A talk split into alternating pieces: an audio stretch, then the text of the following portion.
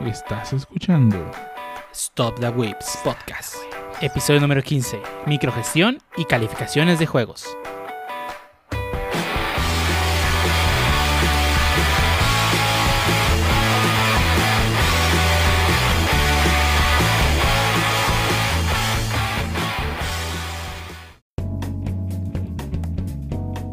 Y ya no volvió a aparecer y estaba chistoso. No giraba el capítulo en torno a ellos. Sí. Exacto. Pues, No, hubo digo, unos casos específicos como la de Mel Gibson, pero aún así, de todos modos. hay episodios bastante como por ejemplo el de el especial de Navidad de los Eh, nuevos que está chido. ¿Cuál? El especial de Navidad del último que tuvo Ah, no, no lo vi. está bastante chido. El de los hijos Sí, de Homero. Sí. Digo, de Bar. sí, los hijos de Ah, Barry y Lisa. Está está chido. decente que, Sí, que el Homero está criogenizado. El abuelo está criogenizado. ajá. Sí, es, es- es- está, está chido. O sea, tiene suficiente calidad como para. igual que los viejitos. Está, está bueno.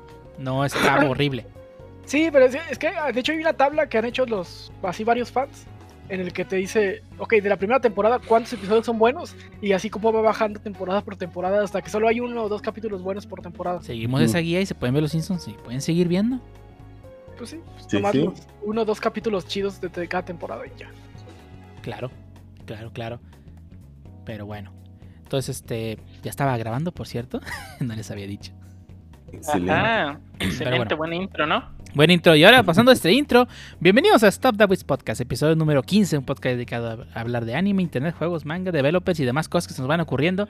Si es que Cloudflare no decide caerse y no nos deja hablar a gusto. El día de hoy tenemos un chingo de gente, como siempre, que decidió pasar a- aquí a saludar. Y empezamos contigo, Lichan. Dinos, ¿qué, qué traes, qué traes eh, para nosotros el día de hoy? Pues básicamente retomé un poquito el VR, empecé a jugar de nuevo Beat Saber, a hacer un poquito de ejercicio con los brazos aquí en la cuarentena, pero todo tranquilo. Igual ya empezaron las lluvias algo fuerte, hubo una gran granizada y no quiero culpar a nadie, pero Pancho, ¿cómo estás? Ah, pues. Pues algo cansados, digo, no descansé muy bien el fin de semana pasado, pues porque el Game Ah, Jam. por la granzada, ¿eh? Ah, Ah, perdón. no, no, el Game Jam. Que Ah, pues cierto, ya para cuando salga este episodio ya va a haber los 20 ganadores.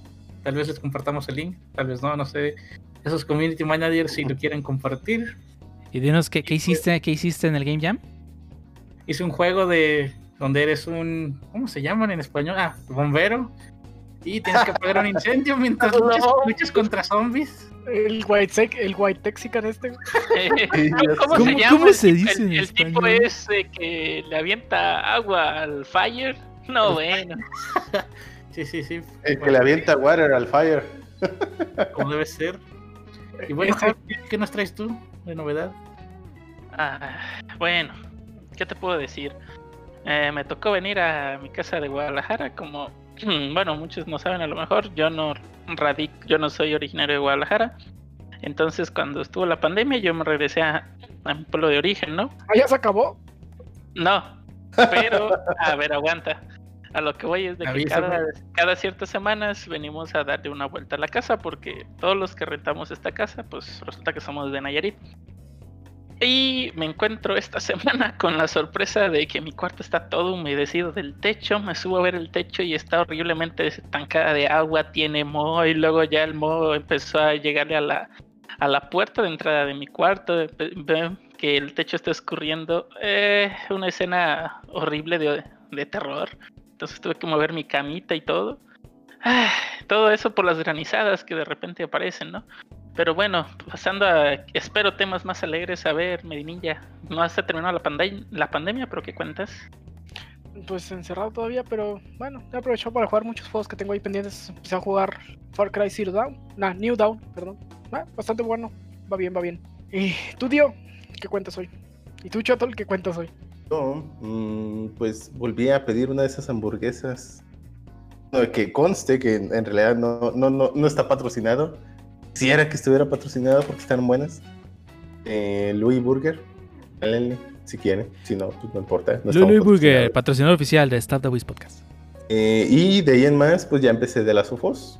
Pero solo lo empecé. No, todavía no tengo.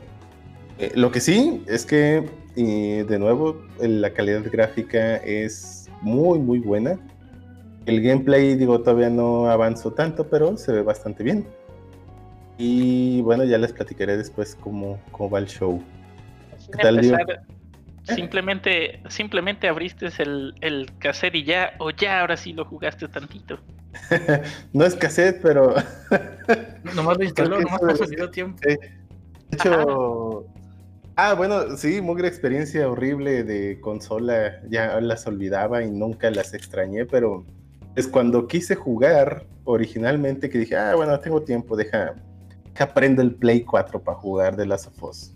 Ahora sí. ¿Y le sacaste las llega- cucarachas? No, no, no creo, eh, creo que ahí siguen, pero pues básicamente lo aprendí, lo primero, sí, esperado, una actualización de la consola del Play 4, está bien, va, fine, se reinicia, se descarga, se reinicia, está bien, va. Y entonces, otra descarga, ¿qué?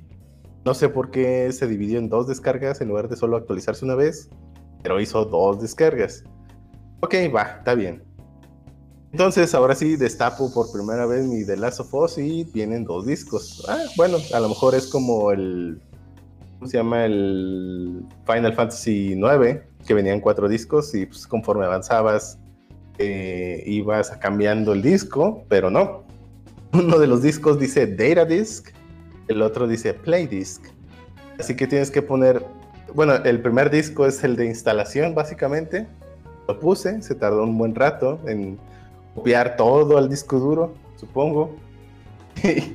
y cuando ya terminó, tengo que poner, por supuesto, ahora el otro disco. Entonces, ¡pum! Hay una actualización de The Last of Us. Ok, bueno, ya estoy en esto, dale. Bien, se actualiza todo, ¿sí? Y finalmente inicia. Pero pues inicia preguntándote, oye, ¿en qué idioma quieres jugarlo? Ah, pues este, en español. Ok, eh, el menú español, títulos español, pero cambio el idioma a inglés. Eh, Me gusta, digo, creo que el juego, el juego, bueno, el audio original, entre comillas, es inglés, así que sospecho que le echaron más ganas en inglés, así que lo cambié a inglés. Pero entonces cuando lo cambié es, ah, sí, este, veo que lo cambiaste a inglés, pero necesito que metas el disco de instalación otra vez porque en inglés no tengo el audio. Instala, mete el disco de instalación. Ah, ok. Voy otra vez a cambiar el disco. Se instala ahora el cochino idioma. Ahora regreso otra vez al disco de juego. Ah, pues ahora sí jugar. Y ya dije, ay, bueno, no, ya es tarde. Mejor hago otra cosa. Recuerdo esa ¿Ah, sí? experiencia en PC como en 1999. Pues mira, ya Eh, que yo, salga- de hecho, ni siquiera eso, porque lo recuerdo solo una vez, en el sentido de que instalabas y ya estabas listo para jugar. No necesitabas N actualizaciones ni de sistema operativo, ni Ah, del no, como juego. que actualizaciones no, pero sí tenía, yo tenía juegos que, que tenían su play disc y sus dis- discos de instalación. Uno de esos era, Ah, sí. recuerdo muy bien, era Top Gun.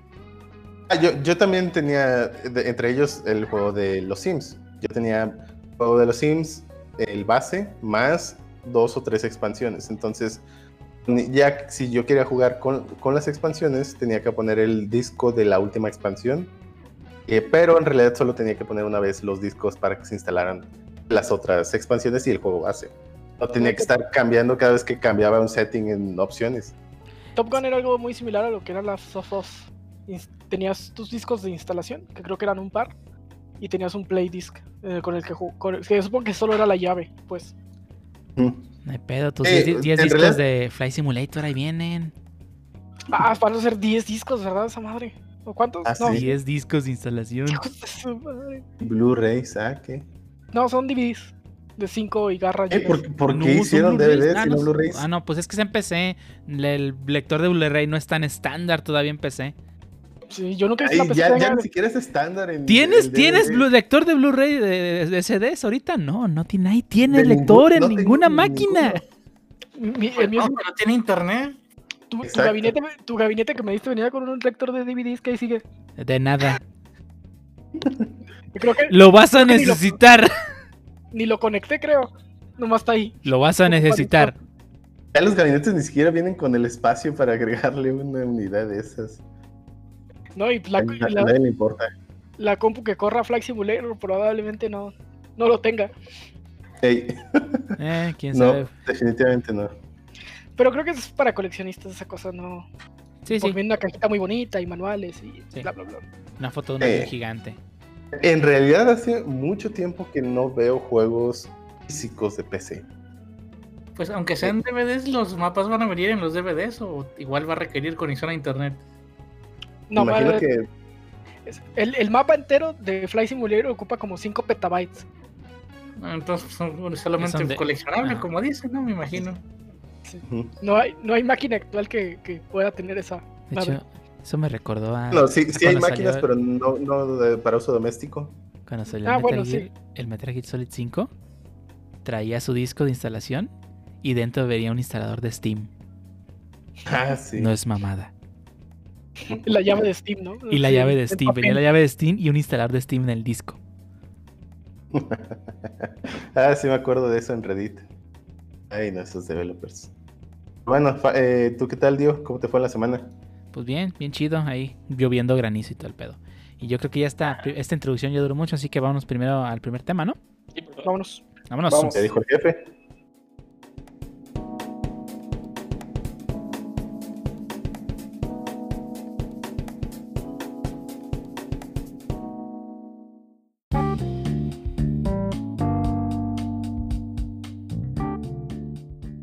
Iniciamos con el primer tema donde vamos a hablar respecto a la cosa favorita de Shuttle, que él adora y le encanta ejercer todos los días. Vamos a hablar del micromanagement y para ello vamos a traer al experto en micromanagement. Shuttle, dinos, ¿qué, es el micromanagement? ¿Por qué lo adoras? Uno, aclaro, no lo adoro. De hecho, pienso que es una de las peores cosas que existen en el universo. Definitivamente. Sobre todo en el universo laboral, claro está. Pero, mm, pues no, no soy experto. Sin embargo, así que, primero, como siempre, es costumbre aquí en... Y bueno, no me refiero a que sea costumbre escuchar al de los camotes, pero También Sí, es es- costumbre. No estamos Bueno. esperando justo que se pasara para empezar. Patrocinador oficial, by the way. Es que Pero- está allá fuera de tu casa, ¿o qué? Hasta que Sí. le compre se va. dice. Hasta que le compre. Es que Lo, lo va siguiendo por toda la ciudad. el rato de aquí siempre me compra. Es como el güey de los hot dogs con Homero. Ah, sí, también. Señora, su esposo está pagando la educación de mis hijos. Sí, pero bueno, como es costumbre, vamos a explicar primero a qué nos referimos con micromanagement para poder discutir acerca de esto. Necesitamos un, un- un anuncio o un stinger de a la Bati Wikipedia. de- definitivamente. Pero bueno, una página que se llama Eusim Business School, donde en una de sus noticias de actualidad, que es específicamente del 14 de noviembre del 2018, no tan desactualizada aparentemente, habla acerca de el micromanagement y qué es o cómo es el micromanager. Es un artículo de hecho bastante detallado, pero vamos a leer rápidamente a dar una de las descripciones que cita, bueno, no cita, pero menciona este artículo. Es el micromanagement es una forma de gerenciar ejercicio con- ejerciendo, perdón, control excesivo sobre los miembros del equipo, prestando demasiada atención a los detalles del trabajo que realizan. Agrega también, generalmente consiste en observar minuciosamente y hacer seguimiento exhaustivo de cada actividad del subordinado. Básicamente, hay algo que notar aquí, ¿no? Es el control excesivo. El control excesivo so- sobre los miembros del equipo. Eso va a ser nuestra definición de micromanagement. En eso va a tornar toda esta plática. Entonces, primero, creo que definitivamente es malo. Me ha tocado verlo mm, ahora sí que a través de otras personas, pero afortunadamente creo que no me ha tocado vivirlo. He tenido suerte en ese aspecto porque, pues al menos en el ramo de IT, sí es común que haya gente con esas actitudes de micromanagement, es decir, micromanagers, ¿no? Que es como le llaman en, esta, en este artículo. Mm, De hecho, alguien de quien vi que sufría de un micromanager es Dio, de hecho. Hubo un tiempo en el que había cierta persona R que, ah, cómo le gustaba estar detrás de él para cualquier actividad.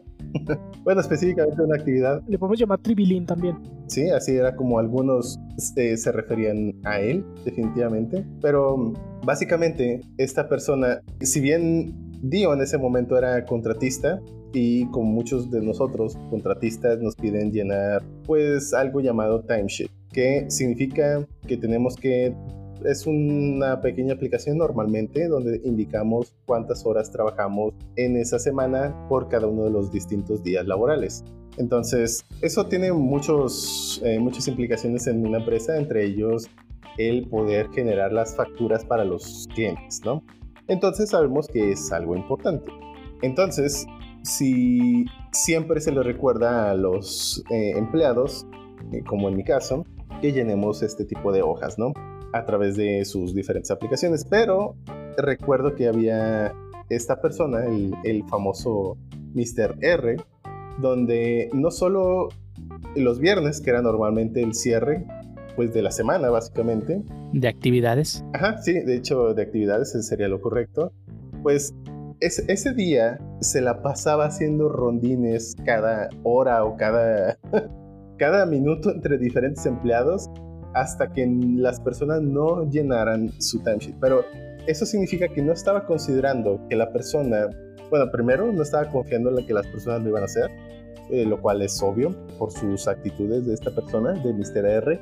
Y segundo, pues sabemos que la persona está trabajando, entonces entiendo que es importante pero si, por ejemplo, si había, llegó a haber casos donde Dio estaba trabajando, ya sea, bueno, trabaja, trabajaba pues, para un equipo, obviamente, y hubo casos donde llegaba esta persona, Mr. R, a, a incomodar a algunas otras personas del equipo con quien trabajaba Dio, y otras personas tuvieron que intervenir como de, oye, déjalo en paz, luego lo va a hacer, tranquilo, aléjate de aquí un rato porque necesito tenerlo a él trabajando. Entonces, ese tipo de, situaciones no solo son molestas, pues el que te estén diciendo, oye, ¿ya lo hiciste? Eh, te acabo de decir hace 10 minutos que no lo he hecho y que lo pienso hacer más tarde. Ah, ok. Otros 10 minutos después, oye, ¿ya lo hiciste? Y ya lo hiciste, y ya lo hiciste. Se vuelve enfadoso, es muy molesto el clásico ¿cómo vamos, ingeniero? es muy, muy molesto cuando se vuelve tan repetitivo. No, no hay que caer en esto porque es, porque es negativo. Es decir, no solo estamos interrumpiendo, digo, hay que pensar un poquito qué está sucediendo en, en general para decir que es negativo. No solo estamos interrumpiendo la actividad que esté realizando la persona, porque vamos a, uno, interrumpirlo diciendo, oye, te voy a dar un mensaje, ¿no? Que es, ¿ya hiciste esto? que en realidad no es un mensaje, es básicamente una pregunta que deberíamos de interpretar como un mensaje y entonces así como que más molesto todavía, ¿no? Pero entonces si, si, si uno como developer está concentrado en diseñar un algoritmo para lo que sea y estás ahora sí que en la llamada la zona y llega alguien a, distraerte cada 10 minutos para hacer eso, pues no te está dejando trabajar. Y, a lo mejor es más urgente para el cliente lo que tú estás haciendo que llenar la hoja en ese momento, porque la hoja o el timesheet puede ser llenado no solo a lo largo de eh, hasta el final del día, sino que en realidad hay una holgura extra para, pues, para, para llenar ese, ese timesheet, ¿no? Bien podría hacerlo justo al finalizar su trabajo, pero no, no lo están dejando, entonces es una interrupción y eso, insisto, puede generar no solo incomodidad para la persona con quien se está comunicando directamente, sino también para el equipo. Es obvio para mí, por ejemplo, que Dio estaba siendo molestado y era muy, muy incómodo también, pues, que esta persona llegara a interrumpir cualquier cosa que estuviéramos haciendo también. Entonces, se empieza pues, a ver una, un ambiente de negatividad, al menos cada vez que sucede eso, ¿no? Y por supuesto, esta persona pues, está generando una muy mala fama. Y eso es solo una cosa. Sabemos que existen micro, bueno, existe el micromanagement más allá de solo una única actividad. Existen casos más extremos donde prácticamente cualquier cosa se lleva ese, a dicho exceso. No solo pues, el timesheet, ¿no? Por ejemplo. Yo tenía un trabajo antes de venir a Guadalajara donde tenías que llenar tu timesheet por hora y eso incluía idas al baño. ¿Qué rayos? Sí, hay casos extremos. Obviamente era una locura y no había tanta estructura en esta empresa como para que alguien supervisara que todos los timesheets se llenaban, así que yo prácticamente nunca los llené. o si llenaba, nada más llenaba a qué horas llegaba y a qué horas me iba. Pero pues, obviamente no les hice estar diciendo a qué horas me voy al baño. Sí, no, de hecho, pues está bien ridículo. Entiendo pues que mm, pues todos eh, en conjunto se tengan que preocupar porque las otras personas pues puedan trabajar, ¿no? pero el estar hostigando a alguien a ese nivel no es preocuparse por porque la persona pueda trabajar. Sí, de hecho, bueno, eh, ahorita que mencioné eso, Medenilla, de llenar los timesheets por hora, me acordé de, en mi anterior trabajo también tenían, era algo diferente porque lo que se manejaban mucho eran, o sea, tenías tu badge o una tarjeta para acceder, o sea, tanto a la empresa y luego dentro de la empresa tenías que pasar otros accesos más para entrar a la cuenta. Y el detalle es que tú lo tenías que pasar cada vez que entrabas y cada vez que salías. Y con eso te tomaban el tiempo, pero nomás te contaban el tiempo dentro de la oficina. O sea, si tú ibas al baño o si tú ibas a comer o nomás o sea, si salías por cualquier cosa, y ese tiempo entre comillas no te lo contaban. Y te podían llamar la atención al final si no pasabas más de 7 horas dentro de la oficina, o sea, dentro de la cuenta más bien. O sea, es otra forma también como decir, oye, ¿sabes qué? Pues hay ocasiones en las que, pues sí, puede estar cargado de chamba, sobre todo en el área de IT, es como dicen, pues hay tiempos donde pues hay, como dicen, es el clásico sub baja, hay momentos donde sí hay chamba más cargada, otro más relajado, pero yo creo que como todo también el hecho de estar como que sentirte presionado o observado, ok, pues tengo que estar aquí o me están midiendo el tiempo así como por minutos de lo que llevo aquí adentro, sí es algo pues que llega a ser cansado, o sea, no te sientes con esa libertad de, ah, ok, quiero salir a a tomar el aire o me quiero relajar un rato, porque es muy común que te sientas a veces hasta frustrado. Dices tomarte un break, salir a respirar un poco para pues, regresar más fresco. Y el hecho de que no te, o sea, que te estén revisando ese tipo de cosas, sí es, yo creo que, pues, eh, más que ayudar a la, o sea, sí entiendo que te están pagando por un horario, pero en ese tipo de cosas yo creo que más que ayudarte como compañía, estás perjudicando tanto al empleado como a la empresa como imagen. Creo que todo esto viene de la idea esa de que horas nalga es igual a productividad. Sí, sí, creo que parece que lo ligan. Ligan mucho a que pues, si yo me paso 10 horas aquí, soy más productivo que si realmente hago mi chamba en un par de horas, ¿no? Sí, claramente, obviamente, no sucede, ¿no? Eh, y sobre todo en cosas que son más de oficina. Digo, muy posiblemente sea cierto en una maquila o en una cadena de producción, donde literalmente hay una banda que pues básicamente tienes que estar allí y si se pudiera convertir quizá en horas de estar allí directamente en una transformación directa de trabajo. y aún así, sigue estando un amigo, un poco ambiguo, porque bien la persona podría dejar pasar todas esas que le tocarían a esa persona y no estar trabajando realmente, ¿no? Creo que el, el caso está más ligado a Maquila, pero aún así no es directamente proporcional en todos los casos, por supuesto. Y es que creo que cuando pasamos de los trabajos que la mayoría eran un trabajo de línea de producción a ya trabajos de oficina, creo que nos trajimos muchas costumbres de y prácticas que ya no aplican. Ajá. Sí, y con nos trajimos creo que se refiere el Made Ninja, algunos se trajeron. Porque la verdad es que, y insisto, a mí no me ha tocado. Nos trajimos como sociedad, pues, no, no, no ah. específicamente, pues. Sí, ya sé, ya sé. Pero bueno, sí, es cierto, pues. Aún así, creo que no me ha tocado y creo que es en parte de la mentalidad de algunos individuos, porque al menos en el área de IT, que es donde pues, más tengo experiencia para hablar al respecto, no siento que la mayoría de los gerentes o de las personas que tienen algún cargo de liderazgo sean así. Creo que obedecen un poquito más a la cultura generalizada de dejar y confiar un poquito más en la gente. No sé si eso sea una importación de, diferentes empresas Sé que Google, por ejemplo, fue uno de los iniciadores, no sé si el verdadero iniciador, pero uno de los iniciadores en mm, pues privilegiar un poquito el que el, empleado se sienta cómodo. Eso lo empezó hacer notar con la modificación a sus oficinas. empezó a tener eh, áreas de descanso, por ejemplo. Empezó a tener oficinas un poco fuera del ordinario, como con toboganes para bajar las para bajar de un piso a otro, o, o hamacas o, cosas así que normalmente, al menos cuando se inició este tipo de tendencia, pues era... Hamacas. sí, sí. De la tercera. Yo, yo no sé, en esta empresa que trabajamos de logo azul y blanco, eh, estaba el área de descanso, pero no sé por qué y nunca entendí por qué estaba prohibido dormirte. Digo, nadie hacía caso y todo el mundo se dormía. Ey, Pero no entiendo por qué estaba prohibido dormirte. O sea, ¿qué tiene diferencia entre estar echando la hueva ahí leyendo o jugando Ajá. un videojuego en tu consola portátil a dormirte? O sea, ¿cuál era la diferencia? Sí, sí, de hecho, eh, era un área de descanso y sí tienes razón, no hay diferencia. La diferencia estaba en la mente de algunos, porque realmente llegaba, o sea, era una sensación solo de que cierto o ciertos gerentes o tu jefe te llegara a ver allí, ¿no? Dormido, porque si estabas haciendo cualquier otra cosa que no sea trabajar, estaba bien, lo cual era bien raro, como ya dijiste. Sí, de hecho, bueno, eh, agregando un poco más lo que comentaste, yo creo que también, como tú dices, es algo más cultural. Ya igual, pues sí tiene que ver algo la rama del tipo de empresa, como si, es un tipo maquila, pues sí tienen, como dicen, la necesidad de estar pues presentes, o sea, laborando.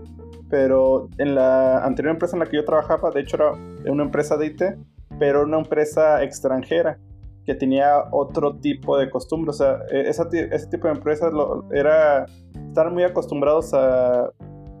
No, no diría explotar, pero digamos de o sea, sacarle el máximo provecho a todos sus empleados. Ya que mucha gente que venía a trabajar acá, o sea, se les hacía como pues mucho más relajado, a pesar de que pues, o sea, tenían su jornada normal. Nos comentaban que cuando trabajaban en, pues, en, eh, de su país, dicen, ¿sabes qué? A veces nos tocaba trabajar los fines de semana o jornadas hasta de 12 horas o un poco más. Y pues sí, o sea, yo creo que también depende mucho de los valores y la cultura que tenga la empresa. Y lo que quiero ahora es, como dicen, transmitir a sus empleados, porque yo creo que poco a poco como sociedad sí estamos mejorando, pero yo creo que hay un camino pues por delante bastante grande, como dicen. Ah, Aunque bueno, creo que ese caso que mencionas de esta empresa es más bien no micromanagement, porque bueno, mencionabas que se les pedía pues trabajar, por ejemplo, los fines de semana, ¿no? Que sería trabajar fuera del horario laboral, ya sea horas extras o, o, o- o independientemente si se les paga o no horas extras, ¿no? Aquí en, o sea, en México era la jornada normal, o sea, no, igual no trabajaban los fines de semana y eso. Más bien venían de su país natal, o sea, de, de donde ellos provenían. Eh, eh, tenían como ese tipo de exigencias, ya venían como con esa cultura, o sea, cuando venían acá, pues sí, o sea, se veían como que más preocupados o más estresados, al- sobre todo cuando iban llegando de, ah, no, pues tengo que pues, dar mi máximo y todo, y ya luego veían, o sea, con el tiempo de que, oye, ¿sabes qué? Pues sí, tienes tu, o sea, te- tienes tus exigencias, como tienes tus responsabilidades, pero, o sea, no tienes por qué estarte matando por ellos, o sea, real- y, y era muy común también el, el hecho de decirle a los clientes de, no, claro que sí, ya va a estar para esta fecha, o sea, como, entre comillas, o sea, tú sabías por dentro de que pues tal vez no era cierto, oye, sabes que para estas fechas es poco probable que se entregue o todavía le falta bastante, pero era muy común eh, siempre buscarle, darle la razón al cliente pese a lo que haya pasado o, pese a que fuera cierto o no el hecho de pues alcanzarlo, no, o sea, se, entre, en- yo creo que en cierta forma también se metían el, el pie solo a veces. Sí, pero bueno, creo que de todos modos ah, sigue aplicando lo que iba a decir, que es, sigue siendo diferente el micromanagement. Recordemos que el micromanagement es, a diferencia de mm, lo que expresas, no es una opresión o es una exigencia de trabaja, trabaja, trabaja, sino más bien está más ligado al cómo lo hacen. Es decir, el micromanagement se refiere un poquito a tratar de llevar el control sobre, sobre cada actividad de la persona no que se le exija de más en alguna de las actividades. Por ejemplo, vamos a distinguir un ejemplo de micromanagement y otro de a lo mejor burnout o opresión por parte del empleador, ¿no? Eh, una cosa es, por ejemplo, es, y necesito que trabajen el fin de semana porque, digo, sé que el ejemplo no era así, ¿no? El que tú mencionabas, pero, y que era algo que ellos traían de fuera, pero aún así vale la pena distinguir entre qué sí es, qué no es, ¿no? Pero bueno, siguiendo el ejemplo, que no es micromanagement, es, ah, necesito que trabajen el fin de semana porque pues hay algo bien importante que hacer eh, y necesito que pues, todos estén ahí disponibles, ¿no? Si no lo hacen, pues se van a ver mal o, o se van a, o incluso podrían perder su trabajo, ¿no? Eso O no se es- podía caer medio internet como Clover. bueno, ese ya tiene otras implicaciones, ¿no? Pero, pero ahí está siendo el empleador algo opresivo o, o excesivo en las peticiones. Ahora, ¿qué sería micromanagement? Micromanagement a lo mejor pudiera ser, ¿sabes qué? Todos van a trabajar a su hora normal, es más, hasta van a trabajar mediodía. Pero ese mediodía que vas a trabajar, voy a estar vigilándote todo el rato. Quiero saber qué estás haciendo todo el momento de ese día o de ese mediodía. Ese es micromanagement. Es, ok, voy a, veo que estás trabajando ahorita en esto, en 10 minutos vuelvo para ver cómo vas. Es así como que eso es micromanagement, ¿no? Aunque no te están exigiendo de más en, en tus actividades, te están vigilando para ver cómo estás haciendo las cosas y tratar de ellos en su mente, por supuesto, llevar un control muy directo. Bueno, yo tengo, tengo en mente otro escenario que es lo he visto bastante seguido, que es cuando pues básicamente te dejan trabajar, pero justo en el momento que decides ir por a descansar cinco minutos, van y te preguntan sobre cómo va todo, si ya está, o, literalmente te piden, oye, tengo, quiero que hagas esto. Eso cuenta como micromanagement, sacarte de tu de tus cinco minutos de descanso. Creo que sí, sí aplicaría porque están tratando, digo, realmente por lo que mencionas no te están sacando directamente de tu descanso, pero lo están haciendo de forma indirecta, es decir, quieren saber qué, es, qué vas a hacer, por qué te estás levantando del lugar de trabajo, qué tiene que ver con control. Sí, básicamente estando en la sala de descanso, llegan, abren la puerta y, oye, necesito que hagas esta cosa, o cómo vamos, ya quedó, ese, ese tipo de situaciones. Sí, creo que ahí sí aplica, porque están, al menos la persona o su jefe o quien sea que está haciendo la pregunta, pues está tratando de buscar tener ese, ese control, ¿no? O sea, recordemos que tiene que ver más bien en cómo suceden las cosas y en... Eh, porque si te fijas en realidad de lo que estás mencionando, no se le está exigiendo más de lo que debería hacer, pero sin embargo las circunstancias que suceden pues lo hacen medio incómodo que te... Cada vez que tú, porque en teoría eres libre de tomar tus descansos, sin embargo cada vez que te toman tus descansos, te, te vas a tomar tu descanso, te están haciendo preguntas sobre cómo vas, tiene que ver más bien con el control y no tanto que se te exija además de tus responsabilidades, por supuesto. Entonces creo que sí, sí cuenta como micromanagement. Señor Meninja, ¿quiere decir algo? Ah, me decía que qué jefe tan culero de tener el pancho, güey. Mames. Sí. Bueno, no es mi caso, pero lo he visto y la verdad sí se me hace incómodo porque a veces tomamos cinco minutos de descanso, bueno, cuando no, no estaba la pandemia, tomamos nuestros minutos de descanso pues varios juntos para aprovechar y jugar algo o platicar de plano y pues que vayan y nos quiten a alguien así, pues sí está feo. La hora de patos. ¿Cómo vamos, ingeniero? Y vamos, ingeniero? sí. sí. y creo que creo que Choto le da ahí al punto, creo que tiene mucho que ver con el control y creo que muchas veces los managers que, que hacen ese tipo de, de, de prácticas tienen problemas de control. Quieren tener todo muy controlado o creen que es muy fácil que se les salga de control. Ajá, creo que eso último, o sea, creen que es tan fácil que se le salga de control todo, que bueno, by the way, no habla bien de su trabajo, pero creen que es tan fácil que se les salga de control que empiezan a tener este tipo de prácticas excesivas para en su mente tener el control. Pero sinceramente creo que hay una deficiencia detrás que los, pues no los forza, pero en su mente se sienten con esa necesidad, ¿no? Porque pues realmente no hay un control real sobre lo que va a ser el empleado si le estás preguntando cada 10 minutos cómo va, ¿no? lo único que estás haciendo es molestarlo, literalmente.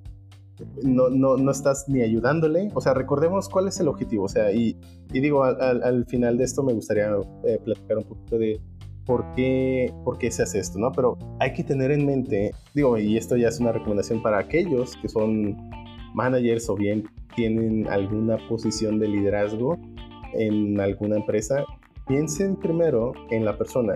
Recordemos que, o más bien no olvidemos, que tenemos que confiar en la persona. O sea, si yo no soy experto, digamos, soy el jefe de alguien y no soy experto en el área, digamos, soy un manager no técnico, o bien, aunque sea técnico, no, no estoy familiarizado con el proyecto, ¿no? o la tecnología incluso, pero a pesar de que yo soy técnico, pues tengo que confiar en las otras personas que sí van a estar realizando el trabajo. Porque si no confío en las personas, pues entonces tengo que empezar yo a hacer las cosas y demostrarle cómo hacer las cosas. Pero si yo no sé hacerlas, no sé entonces qué estás pensando que en, lo que, en lo puedes ayudar. Si tú no sabes hacer las cosas, entonces lo único que vamos a hacer es estorbarle. Es como, por ejemplo, voy a poner ya un caso desasociado a lo técnico para ver si se entiende un poquito más. yo la verdad no soy buen cocinero, o sea, yo no sé cocinar, básicamente. Entonces, digamos, contrato un chef, un, un chef que al menos eh, pareces tener un buen renombre, ¿no? Y le estoy pagando. Y entonces lo estoy vigilando porque pues no estoy seguro si lo va a hacer bien. Pero si yo no sé hacer bien las cosas, ¿cómo voy a saber que no lo está haciendo bien? O sea, y, y nomás voy a estar ahí como una persona rara vigilando, observándolo, respirándole ahí a un lado del cuello de... ¿Y, y cómo va? Ya casi. Eh, se ve como que eh, sí le sabe, ¿verdad? o sea, no, entiendo la mente eh, de estas personas como para que lo lleven a, realizar este tipo de cosas, ¿no? Y entonces, en resumen, piensen en si le están ayudando o no a la persona. Si le surge algo, piensen en cómo ayudarle, no cómo distraer a la persona. Si ustedes creen que la persona se está distrayendo, bueno, pues eso creo que tiene que ver con otras, otros factores, ¿no? Y tienen que, por supuesto, preocuparse por su gente. Pero si no se preocupan por su gente, digamos, si la persona tuvo un problema personal, porque recordemos, son personas, somos humanos, no, no somos máquinas, al menos digo, no todos. ¿eh?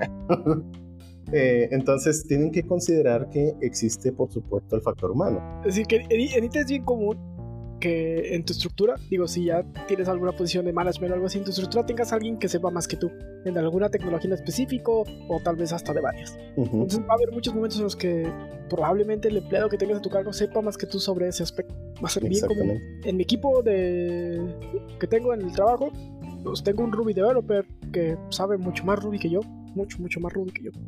Y pues tengo que confiar totalmente en lo que me está diciendo y el que me está diciendo acerca de Ruby. Yo tengo a lo mucho un par de años haciendo Ruby. Uh -huh. Ya tiene mucho más tiempo haciendo Ruby, entonces pues tengo que confiar en él. Y pues es mi equipo y no tengo de otra. Si no confío en él, entonces ¿en quién confío? Exactamente. Bueno, eh, igual me gustaría, bueno, ya con tu definición creo que sí, pues enfocándome más a lo que viene siendo el micromanagement.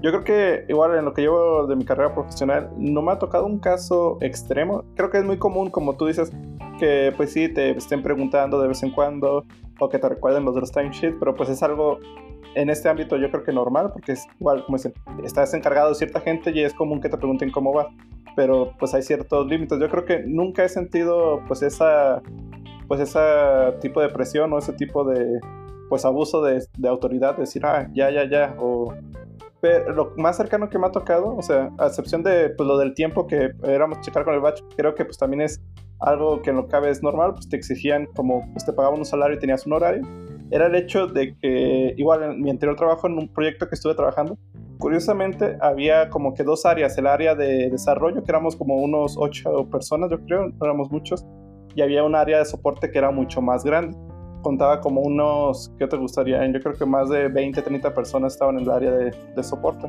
El detalle era que en esa ocasión había como que una encargada en el área de, pues en el área de soporte. Y pues yo entré al equipo de desarrollo, estuve ahí hablando. No sé por qué o qué situación causó que agarró como que cierta, ¿cómo se podría decir? Pues cierta pues como lo agarró personal contra mí, por una manera de decirlo. Y era el hecho de que llegaba y, oye, ¿a qué horas llegaste? Oye, ¿a qué horas te fuiste a comer? ¿O a qué horas te fuiste ayer? No te vi a tales horas. O sea, de hecho no era ni siquiera, estaba en, o sea, no, tenía nada que ver en mi área, pero como era la encargada del área de soporte, tenía como que, pues, pues no sé si tenía como cierta autoridad en esa área y pues se llevaba muy bien también con la mayoría de los desarrolladores pero el hecho de que te estén preguntando, el hecho que, o sea, y aunque no fuera tan seguido, o sea, tú sientes, o sea, sabes cuando una persona quiere hacerte una pregunta para ver si estás haciendo las cosas, o o de preocupación de, oyes, ya llenaste tu timesheet, es que es viernes para que no te pase, ah, ok. Y la forma en la que ella manejaba las preguntas, o la forma que era como constante el hacer cierto tipo de preguntas, era como más el hecho de enfocarse en, pues, estar fregando. Y yo creo que, bueno, digo, en lo particular, lo bueno, en lo que cabe, pues igual yo pedí el cambio del proyecto y sabes qué, ya estuve trabajando con esta persona, pues se manejó de esta manera y, y pues yo prefiero, como dicen, para evitar cualquier tipo de problemas, pues manejarme en otro proyecto. Pero sí, la verdad yo creo que sí es algo que puede llegar a ser bastante desgastante. O sea, yo ya era de que pues llegaba y ya sabía que pues tocaba como dicen la pregunta del día o que estuviera ahí como que vigilando y pues sí, o sea, te sientes como, no te sientes cómodo en ese tipo de áreas. Y aquí, digo, la, la diferencia yo creo principal era la intención, o sea, por desgracia, yo creo que pues su intención principal era, como dicen, más que nada estar fregando, pero yo creo que, como dicen, si lo escalamos a un nivel de pues, supervisores o algo así, se puede vivir en el trabajo el hecho de que tal vez su intención, entre comillas, no es mala, pero pues la forma o la constancia o el hecho de que estén, o sea, que sea pues demasiado insistente, se llegue a, pues sí, o sea, como dicen, a desesperar a la persona y pues dañar su ambiente de trabajo. Sí, totalmente es cierto, o sea, el, sobre todo en la parte negativa, ¿no? O sea, hay que recordar que esto es algo bastante negativo y que puede ser algo muy sutil, quizá, como bien dice el señor Lee, puede iniciar como algo bien, bien simple, ¿no? Como una preocupación sincera de, pues, de que no se le olvide algo, ¿no?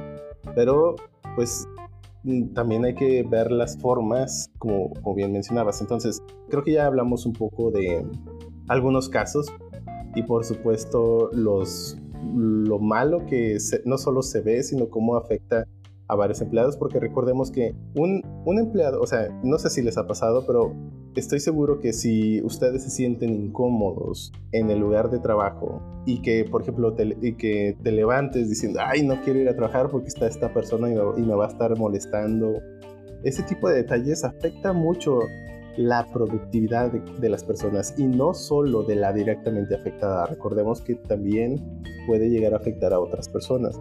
Puede llegar a tal grado que empiezan a tener actividades extrañas, como por ejemplo puede, puede llegar a, algún extremo donde una persona llegue solo a cierta hora. Digo, también hay que recordar, por supuesto, que hay que cumplir nuestras responsabilidades. Si, si el lugar donde trabajamos tiene un horario fijo, pues hay que respetarlo, por supuesto, y no hay que darle pues ahora sí que pie a las personas que tienen cargos de liderazgo, pues a que empiecen con algún tipo de micromanagement. También hay que ser responsables, por supuesto, y no ser alguno de los factores del por qué empiezan a haber micromanagement. que, que, también creo que ese es un buen punto, el, por qué alguien puede empezar a hacer eso, ¿no? Y, donde he visto casos que el, la famosa frase por uno pierden todos, la verdad es que yo discrepo mucho con eso. No veo por qué por una persona deban de perder todas las, todas las demás, sino que más bien por una persona debe de perder esa persona y no todos los demás. Pero bueno, creo que es buen momento para empezar a hablar, por ejemplo, de las recomendaciones para evitar el micromanagement, ya sea del, del lado de, de las personas que tienen algún cargo de liderazgo, así como por supuesto de las otras personas que empiezan a, pues, o bueno, ahora sí que del, del, de los subordinados, ¿no? Porque también son prácticas, digo, insisto, somos humanos, entonces son prácticas que se van aprendiendo, ¿no?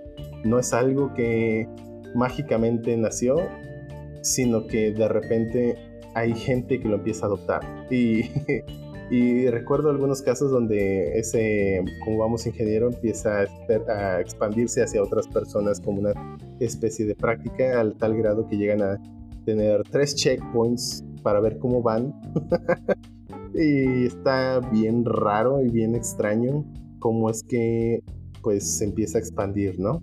Entonces hay que cuidar mucho también el cómo se refuerza también del lado de los subordinados ese tipo de cosas.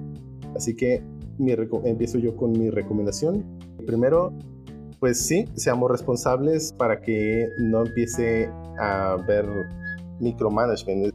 Eh, como, como ya mencionaba, muchas veces algunas personas empiezan a tomar ese tipo de actitudes de, ok, si, no, si tienen un horario estricto y la, y la mayoría de las personas no lo respetan, o al menos una persona no lo está respetando, puede que empiecen con algún, tipo eh, algún tipo de actitud de micromanagement como, ok, ahora entonces, o, si, o por ejemplo, si, si llegan temprano y se van, perdón, si se van temprano también puede aplicar este ejemplo, donde empiecen a, a poner cosas como checadores o o si de repente hay una mala práctica de desperdiciar mucho tiempo fuera de la oficina, digamos que se toman cinco horas para ir a comer, digo, estoy exagerando, pero, o bueno, tres horas de forma constante para ir a comer, empiecen a tener algún checador a esa hora o... O personas que llegan tarde y luego se van a comer inmediatamente. Sí, sí, pero bueno, depende también, por supuesto, de las políticas de la, de la empresa. O sea, mientras no rompas la política de la empresa, pues creo que entonces ahí todavía estamos en track. Pero sí, sí hay que ser responsables en ese aspecto. Si tenemos algo importante a cierta hora y aunque la política de la empresa sea flexible con la hora de la llegada, digamos, hay una junta temprano y la política de la empresa es tener un horario, eh, o más bien no hay una hora de llegada, sino pues la que mejor se te acomode, pues no hay que dejar de lado que tienes también una junta allí y hay que tomarla y hay que ir, ¿no? Eh, son, son cosas. El punto es no darles oportunidad a, las, a los managers de que empiecen con actitudes de micromanagement. Esa, esa sería una de mis recomendaciones. Ahora bien, del lado de las personas que tienen algún grado de liderazgo, en, ya sea en un equipo o en, una empresa. Piensen, por favor, en su equipo, en sus personas que tienen como subordinadas. Recuerden que tienen que confiar en ellas porque ellas, esas personas van a hacer el trabajo. Entonces, si, si no quieres hacer el trabajo por ellos, pues empieza a generar una comunicación de confianza o sea, no digo que confíen ciegamente en ellos, aunque en muchas ocasiones tal vez no tengan oportunidad, por como bien dice Menilla, puede darse el caso donde pues no tienes el expertise en esa área en específico, pero esa otra persona sí, y aunque no la conozcas mucho, pues no tienes más, ¿no? Entonces a lo mejor tienes que confiar ciegamente en algunas cosas o puedes llegar a estar arrinconado en ciertos escenarios. Pero fuera de eso... Aún en ese caso yo prefiero confiar que empezar a hacer micromanagement. Exactamente, sí, no, digo, creo que el micromanagement no, es opción en ninguno de los casos.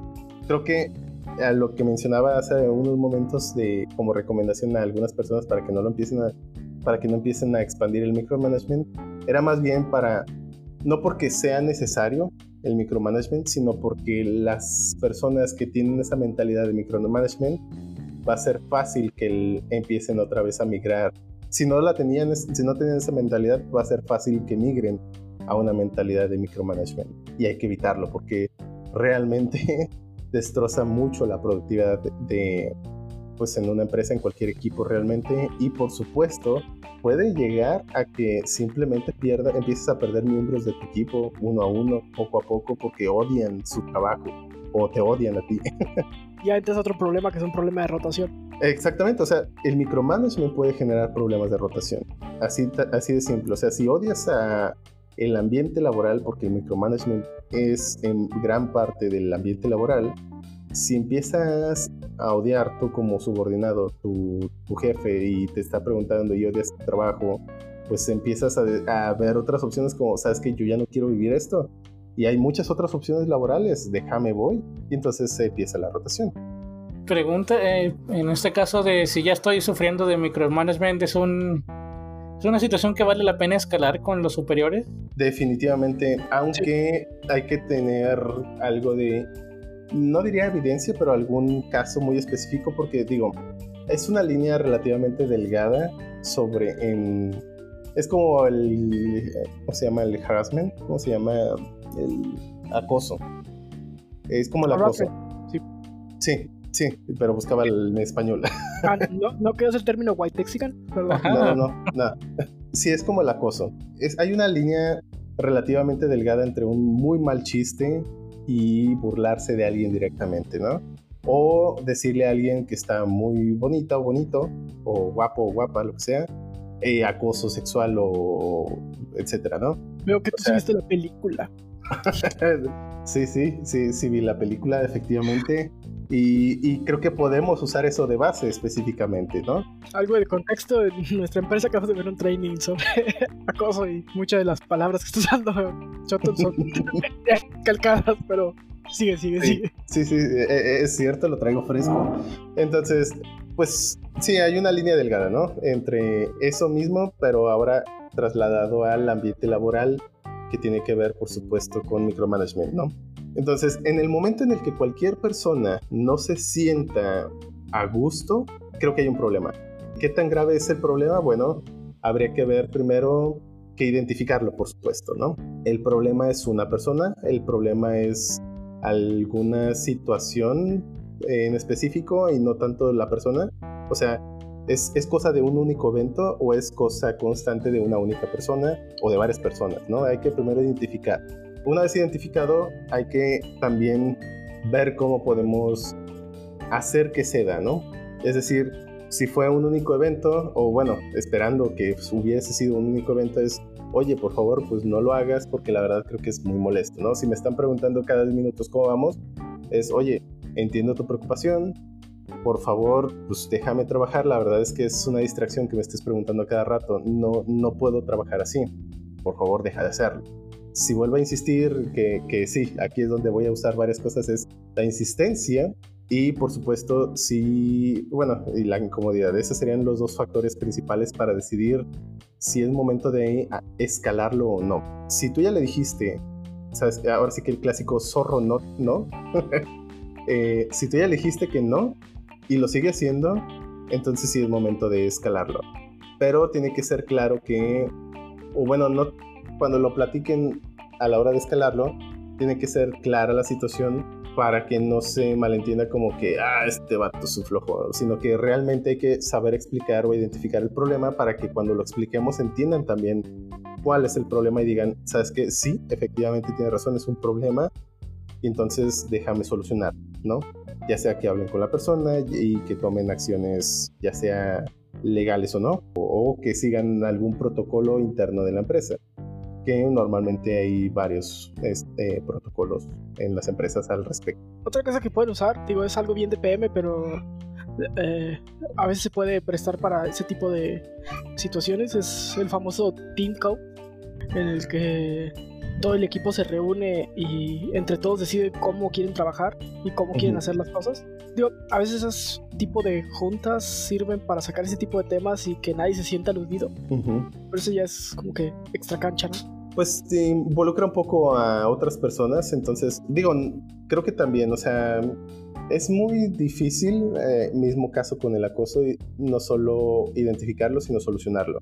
Porque, pues incluso muchas veces, como bien decía ese curso, pues muchas otras veces a lo mejor ni te, ni te, habías dado cuenta. A lo mejor para ti era muy normal que pues todos preguntaran cómo van cada 10 minutos, ¿no?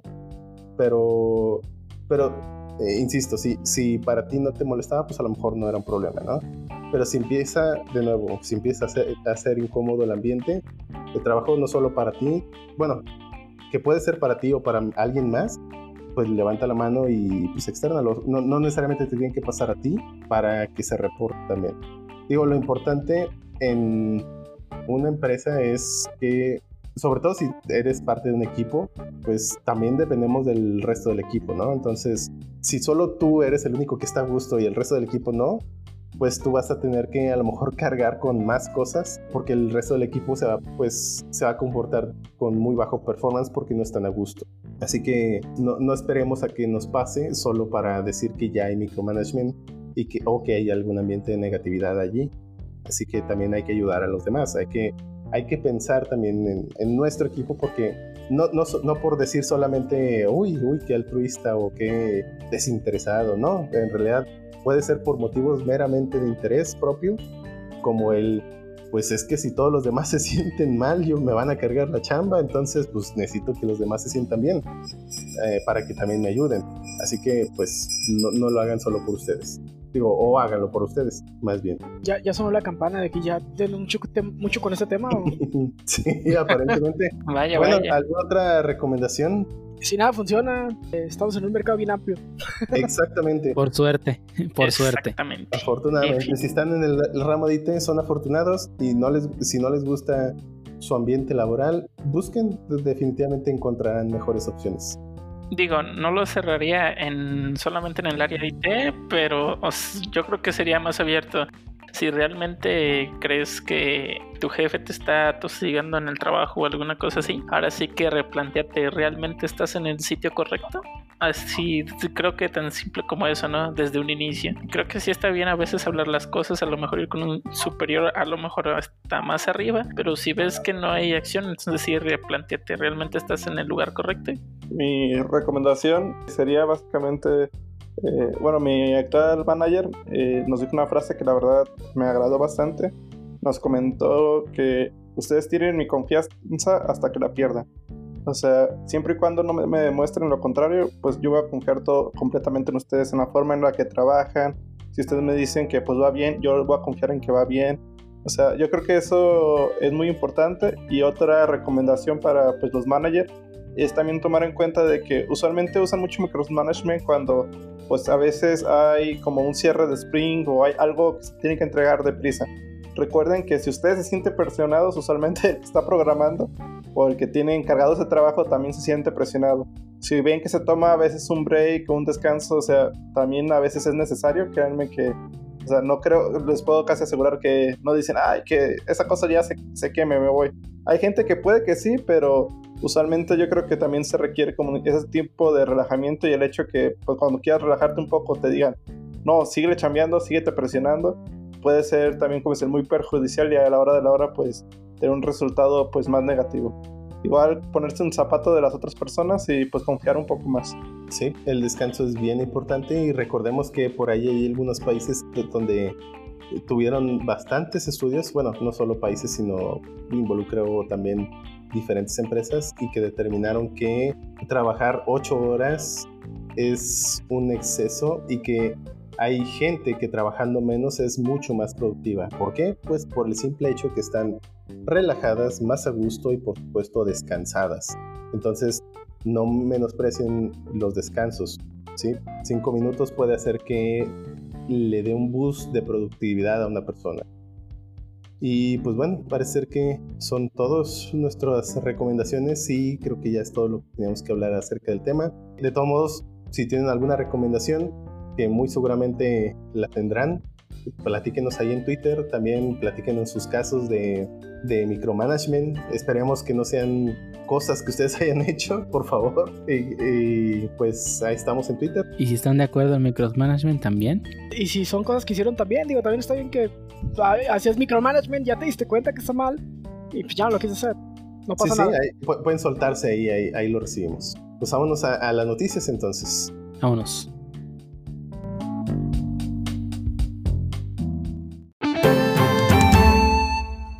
Continuamos con la sección de noticias, la sección de Shoto, la que dijo yo quiero mi sección de noticias para poder hablar de Bitcoin y pues lo hicimos.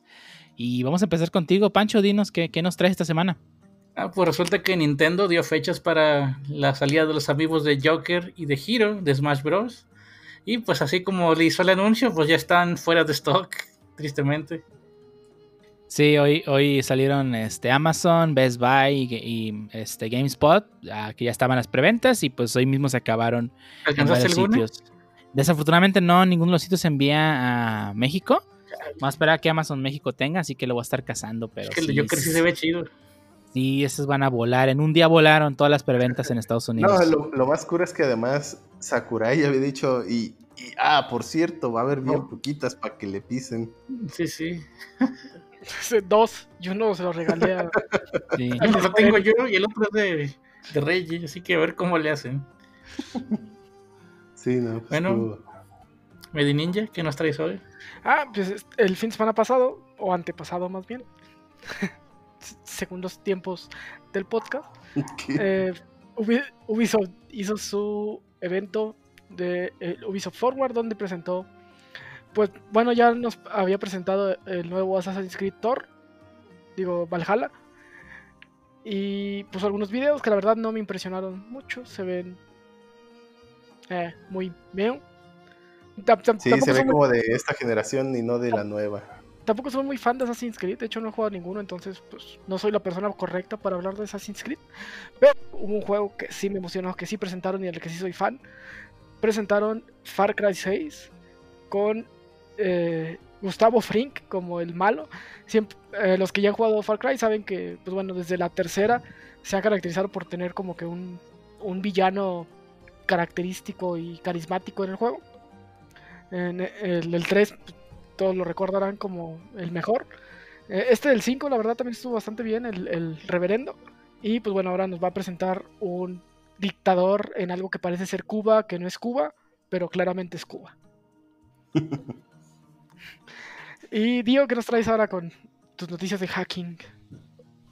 Pues nada, nada, nomás que al parecer, bueno, no al parecer, no se dieron cuenta que el día de ayer, jueves, o en el jueves pasado, la semana pasada, hubo un hackeo masivo a varias cuentas de Twitter que luego se descubrió que en realidad no habían hackeado las cuentas de Twitter, sino que alguien había logrado tener acceso al panel con el que tienen control sobre las cuentas de usuario. Obviamente parece un panel de, de, de ayuda, de soporte, digo porque tiene el poder de hacer varios cambios hacia las cuentas y pues empezaron a tuitear eh, en las cuentas de gente con este palomeado, que significa que están verificadas, como Elon Musk, eh, Bill Gates y, y, y, el próximo presidente de los Estados Unidos, Kanye West, con un scam de Bitcoin bastante burdo. Que pues, digo, hoy en día yo creía que nadie va a caer en este tipo de, de, estafas, pero aún así parece ser que mucha gente cayó en esta estafa. Y, es increíble cómo lograron. Digo, primera parte, un poco de, de, lado de la seguridad de Twitter, que cómo es posible de que Digo, o sea, entiendo que deben tener cuentas con cierto nivel de acceso prioritario y máximo rango en el que puedan este, meter sus manos y hacer varios cambios hacia en Twitter. Pero digo, creo que sí está un poco exagerado cómo hicieron el, los cambios, qué tan permisivos son. Digo, no sé qué nivel de seguridad, qué nivel de usuario hayan, hayan hackeado. Pero sí está increíble que hayan podido empezar a tuitear con cuentas de usuario no me queda muy claro para qué alguien de soporte necesitaría tuitear a mi nombre. Exacto, o sea, está, está, muy raro. O sea, sí está muy. ¿por, ¿por, qué permiten hacer eso? Y eso me da a entender también que, que otras empresas tienen ese tipo de cosas habilitadas. O sea, está, está muy cañón. O sea, ¿qué, qué, qué me hace pensar que a lo mejor las demás redes sociales están exactamente igual o peor incluso? Es que sería normal poder borrar los tweets de la gente o cosas así, pero no tú publicar uno en su nombre. Y, uh -huh. y, estás hablando de cuentas verificadas que tengo entendido que deberían de tener un mayor rango de seguridad, ¿no? Son cuentas tanto de empresas, eh, presidentes. Sí. Eh. sí, está, está cañón, o sea, eh, es increíble, o sea, Elon Musk, y digo, es una noticia que vamos a hablar un poco más adelante, pero o sea, él tiene el poder de tuitear algo y mover el mundo. O sea, son gente con mucho poder, su palabra tiene mucho poder. Solo diré o sea, que lo acaban de hackear. Lo que... o sea, sí. hace política pública desde su Twitter. Ajá, está, está, cabrón, o sea, pueden manipular, o sea, no entiendo por qué hicieron un scam, y lo, pudieron haber hecho cosas más cabronas como publicar sí. algo de que para mover la bolsa y comprar acciones baratas o vender acciones caras. O hicieron un scam de poner en juego alguna otra cosa. Ajá. Por ejemplo, sí, o sea, que le tira, no sé, mierda pues, a los coreanos y se hubiera aprendido todo. El, el scam barato les, les llevó como 8 millones de dólares, así que pues Sí, sí, o sea, no estoy diciendo que. O sea, no sabemos, no sabemos en realidad exactamente si la cantidad es real lo que se han ganado. Pero la verdad es que sí es un scam bien tonto. Digo, pudieron haber hecho cosas demasiado cabronas al tener acceso a cuentas de gente importante. Por ejemplo, bien, si Bill Gates y Elon Musk habían dicho, saben, los a, a, Apple no es una gran empresa, las acciones de Apple hubieran bajado drásticamente. Pues, mira, probablemente no era ni siquiera hackers profesionales, alguien que probablemente se topó con el con la oportunidad de quitarle las credenciales a un empleado de Twitter.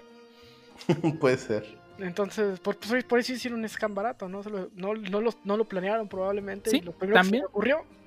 Y pues lo primero que se les ocurrió. Lo les primero que se les ocurrió fue lo que hicieron.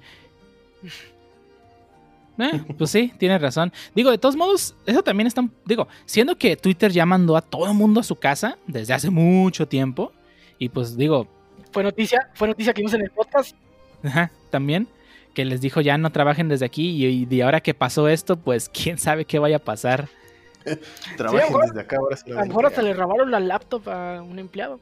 Sí, o sea, no sabemos qué pasó. Digo, dieron bueno, su anuncio. Están encriptadas, entonces. Eh, más bien la, alguien la, usó su compu, no sé.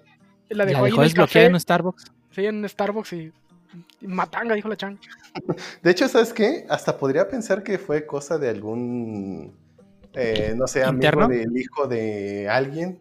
Porque, por ejemplo, ese tipo de scam me suena a algo que haría un adolescente, ¿no? Sea, de, ah, mira, pues pones así y que, y que te depositen, ah, O sea, no sé, como que me suena a una broma de un adolescente. Y digo, esa es obviamente idea mía, no, no, no, sé cuál sea la realidad, pero para mí que el amigo del hijo de algún conocido de este compa, o bueno, del empleado, pues llegó, oh, mi papá trabaja en Twitter, y ah, a ver, y ah, ahí está su compu desbloqueada. Y de repente supo su contraseña. No sé, sabemos que Chrome, Google Chrome, eh, guarda sin encriptar contraseñas localmente. Así que, pues, no sé, esa es mi teoría. Sí, digo, al final lo que dijo Twitter es que sí fue un hackeo por ingeniería social hacia uno de sus empleados. Esa es la respuesta oficial por parte de Twitter. ¿Será verdad? ¿Será mentira? Pues quién sabe. Pues queda la pregunta, ¿qué tan seguro es que gente muy, muy importante tenga voz dentro de Twitter y el impacto que esto puede tener? Exacto, Sobre todo sí. porque pues Twitter verifica las cuentas. Impersonar a alguien, creo que, eh, bueno, siendo Twitter lo que es y con la verificación de usuarios, pues debería de tener una seguridad más rigurosa a la hora de impersonar a alguien. Sí, definitivamente creo que los ingenieros, bueno, ingenieros de Twitter deben de echarle muchas ganas a mejorar su seguridad porque este tipo de breach, primero, va a hacer que mucha gente pierda la fe en cuanto al tipo de, noticias que pasan en Twitter. Digo, creo que la noticia que vamos a hablar un poco más allá habla un poco, habla un poco de ello. Pero sí, o sea, tienen que ver cómo arreglar ese problema porque si vuelve a llegar a pasar, pues creo que se va a perder la credibilidad total de Twitter. Y eso en una semana donde supuestamente había leído que también iban a salir a la bolsa ya. Ah, Sí. sí. oh, qué terrible noticia. No les va a ir muy bien. Sí, no les va a ir muy bien. Pero bueno, eso es en cuanto a Twitter hackeado. Y ahora pasamos con el Lee. ¿Qué nos tienes el día de hoy? Claro que sí, pues igual regresa Nintendo, ahora de compañía de Lego, eh, a quitarnos más dinero. Actualmente acaban de anunciar el nuevo Nintendo Entertainment System, sí, el NES, pero para Lego. Eh, si algunos recuerdan, ya habían sacado un pack inicial de aventuras con Mario, que básicamente era un nuevo tipo de Lego que habían creado con un Mario eh, más electrónico. Ya tenía incluido pues, lo que viene siendo pues un sistema como una pantalla en la- lo que viene siendo el pecho de Mario y los ojos tenían ciertas acciones. Ya con el escenario era interactivo, hacía ciertas acciones como pues aplastar unos Goombas o pegarle a las eh, a las cajas de dinero y pues en la pantallita se había reflejado esas acciones y hacía los sonidos. Actualmente acaban de anunciar el nuevo NES que la verdad está pues algo interesante, sí es eh, bastante innovador, ya que básicamente es una televisión, eh, la consola de NES para armar, el control y el cassette del primer Mario Bros.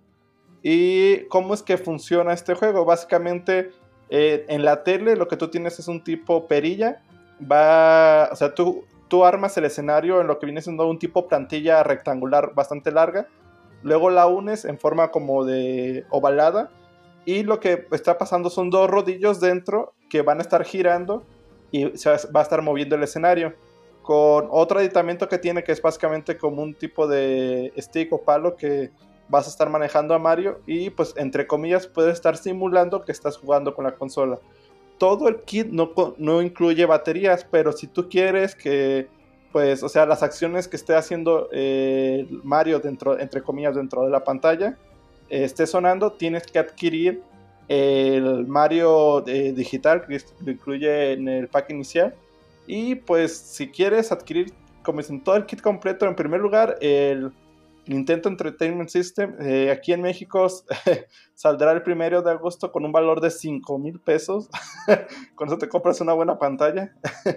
y Con eso me compro otro Switch. Sí, o sea, son 5 mil pesos y aparte son otros 1200 para comprarte el Mario, el pack inicial de aventuras con Mario, para adquirir el Mario, que pues para hacer interactivo la, la otra consola. La verdad, eh, insisto, se ve llamativo, sí se me hace bastante caro. Ahora es como dicen, están aprovechando que todos los niños que jugaban sus videojuegos ahora ya trabajan. y pues sí, o sea, eh, ahí está la, pues, la opción para, como dicen, la apuestan a la nostalgia sí se ve muy bien. Si eres coleccionista y te gusta Mario, y sobre todo si tienes dinero, pues es una adquisición que puedes tener. Y viendo el lado positivo, es que directamente desde la página de Lego en México, eh, si tu pedido es mayor a 750 pesos, el envío es gratis. Sí, claramente está enfocado a coleccionistas. Ese juguete, entre comillas. Y bueno, cambiando un poquito, pues algo más moderno. Jar, ¿qué nos tienes de nuevo? Ah, de todo un poco, pero vamos a hablar por lo pronto de Xiao. Sé, creo que así es la pronunciación, no estoy muy seguro, pero básicamente es el nuevo chatbot adolescente que Microsoft ah, ya anunció y que muchos consideran pues prácticamente su novia virtual. porque este pues básicamente este Microsoft ya había anunciado que iba a convertir su chatbot bautizado como Xiaolze en una entidad independiente. Eso de hecho ya circulaba desde los pasado mes de junio. Este chatbot fue lanzado inicialmente en China pero también ya está disponible para Indonesia y Japón. Este también llega junto con varios, este, bueno, este anuncio varios meses después de que anunciara que iba a retirar Cortana de los dispositivos móviles de China, España, México, Reino Unido, Canadá, Australia, Alemania, etcétera, ¿no? Eh, básicamente la popularidad de Shaul se ha, llegado a ser tal que está dentro de una de las celebridades más admiradas en China tanto que varios de los usuarios consideran a e, este chatbot como su novia virtual, tanto que Microsoft tuvo que alquilar una oficina para poder este, almacenar regalos que le enviaban ahora sí que los clientes, no los usuarios. Algo demasiado chistoso, bueno, de, de mi parte. Ah, y también uno de los comunicados pues que había publicado fue que a finales de 2018 ese chatbot se iba a mezclar con inteligencia artificial con emociones y pues ya tiene millones de fans.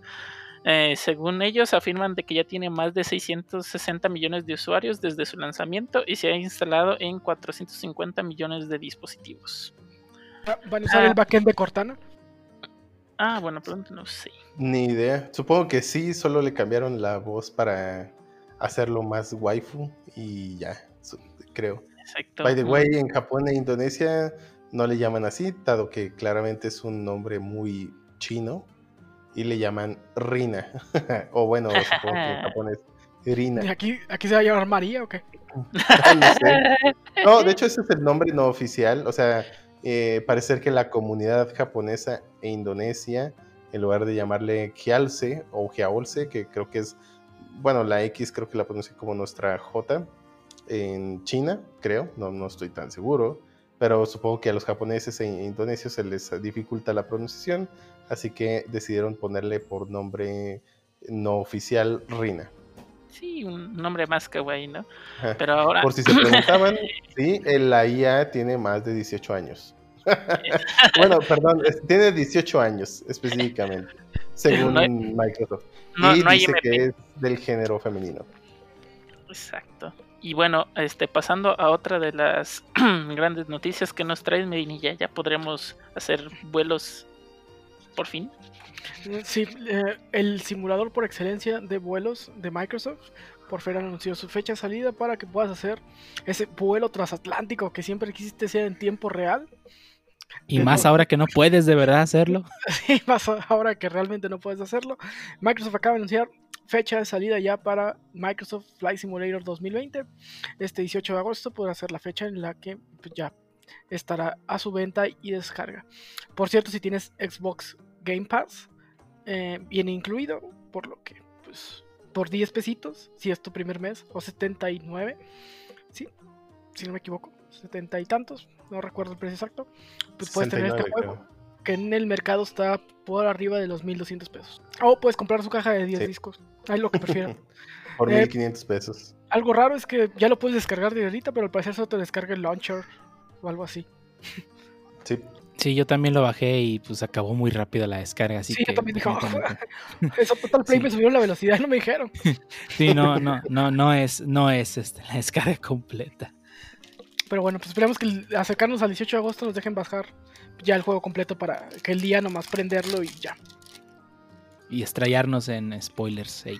Sí, sí, estrellarnos en el primer juego con mapa uno a uno del mundo real. Ah, sí. De hecho, eso sigue sonando bastante impresionante. Sí. sí no, Sería triste que no puedes controlar tu avión y estrellarte donde no quieres, o justo una Esto ya va a ser falta de pericia, pero. Vaya, vaya, vaya, simulador de terrorismo, ¿eh? Ese pancho. Ah, te va a llegar un correo que con.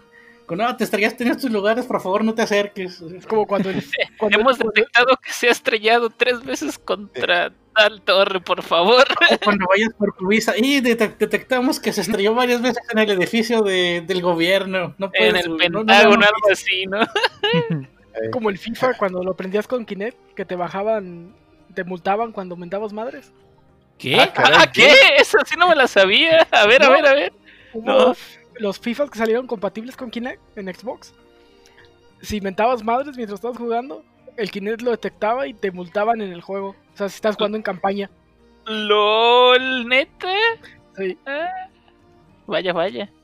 Qué realista. Multando el DT. Sí, de hecho sí salía como multa del DT. Y pasando a otra noticia, eh, una noticia rápida esta semana, eh, algunos usuarios de la plataforma de Steam decidieron hacerle review bomb al juego, bueno, a la expansión específicamente de Monster Hunter World llamada Iceborne. Todo porque, gracias a que la semana pasada liberaron un nuevo monstruo llamado Aleatrion del Monster Hunter 3, lo trajeron a World. Y al parecer muchas personas les está costando mucho trabajo ganarle. Y empezaron a hacerle review al juego diciendo que este juego está muy difícil. Y sí, efectivamente, Monster Hunter es un juego difícil. Tienes que. Es un juego de adaptarte y tratar de ganar el monstruo con tus herramientas.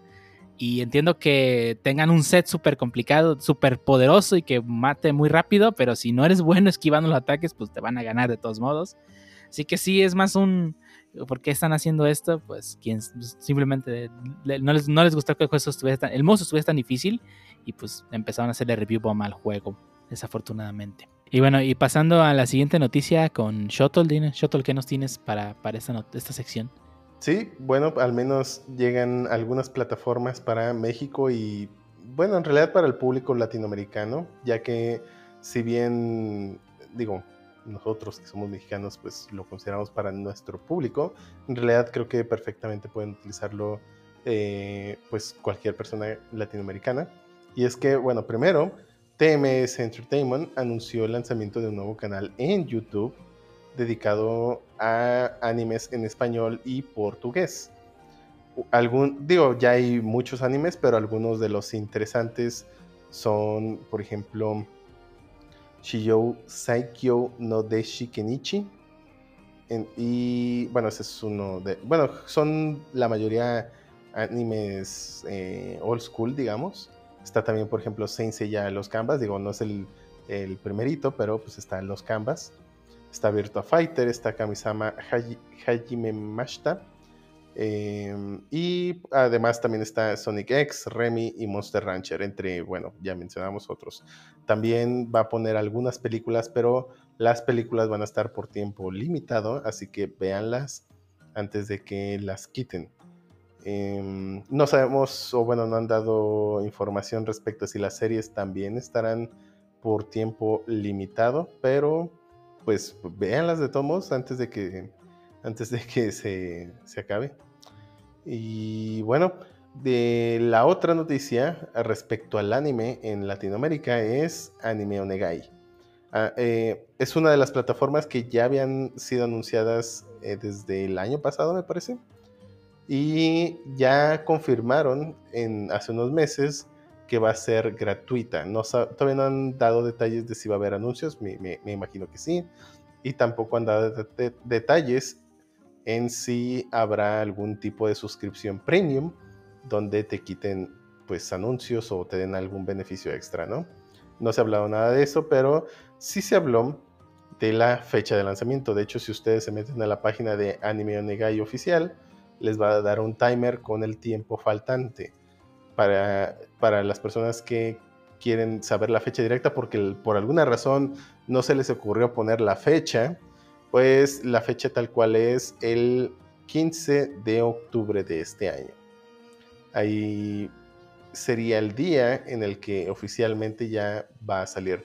También en, en su último anuncio mencionaron de nuevo que va a haber una versión beta de esta misma plataforma. No han dicho cuándo estará lista para abrirse la versión beta, pero pues piden que si quieres ser partícipe de ella, simple y sencillamente te metes a la página y pues registres algún correo para avisarte de cuándo empiece. Eso es básicamente la noticia. Esperemos que tenga anime también old school. La verdad es que creo que las plataformas actuales, tanto Netflix, Crunchyroll y Amazon Prime, se han enfocado mucho en el anime moderno, pero pues también hay varios clásicos que me gustaría ver y no he visto en plataformas oficiales. Así que pues sí, sí quisiera que Anime Onegai escuchara esto y pues considerara pues el anime clásico también. Pero bueno, es, es básicamente toda la noticia. Buenas noticias para los fans del anime, como yo y varios de los de aquí presentes. Esperemos esté buena la competencia, ya que pues sí, sí hace falta mucho en trabajo oficial en el anime aquí en México.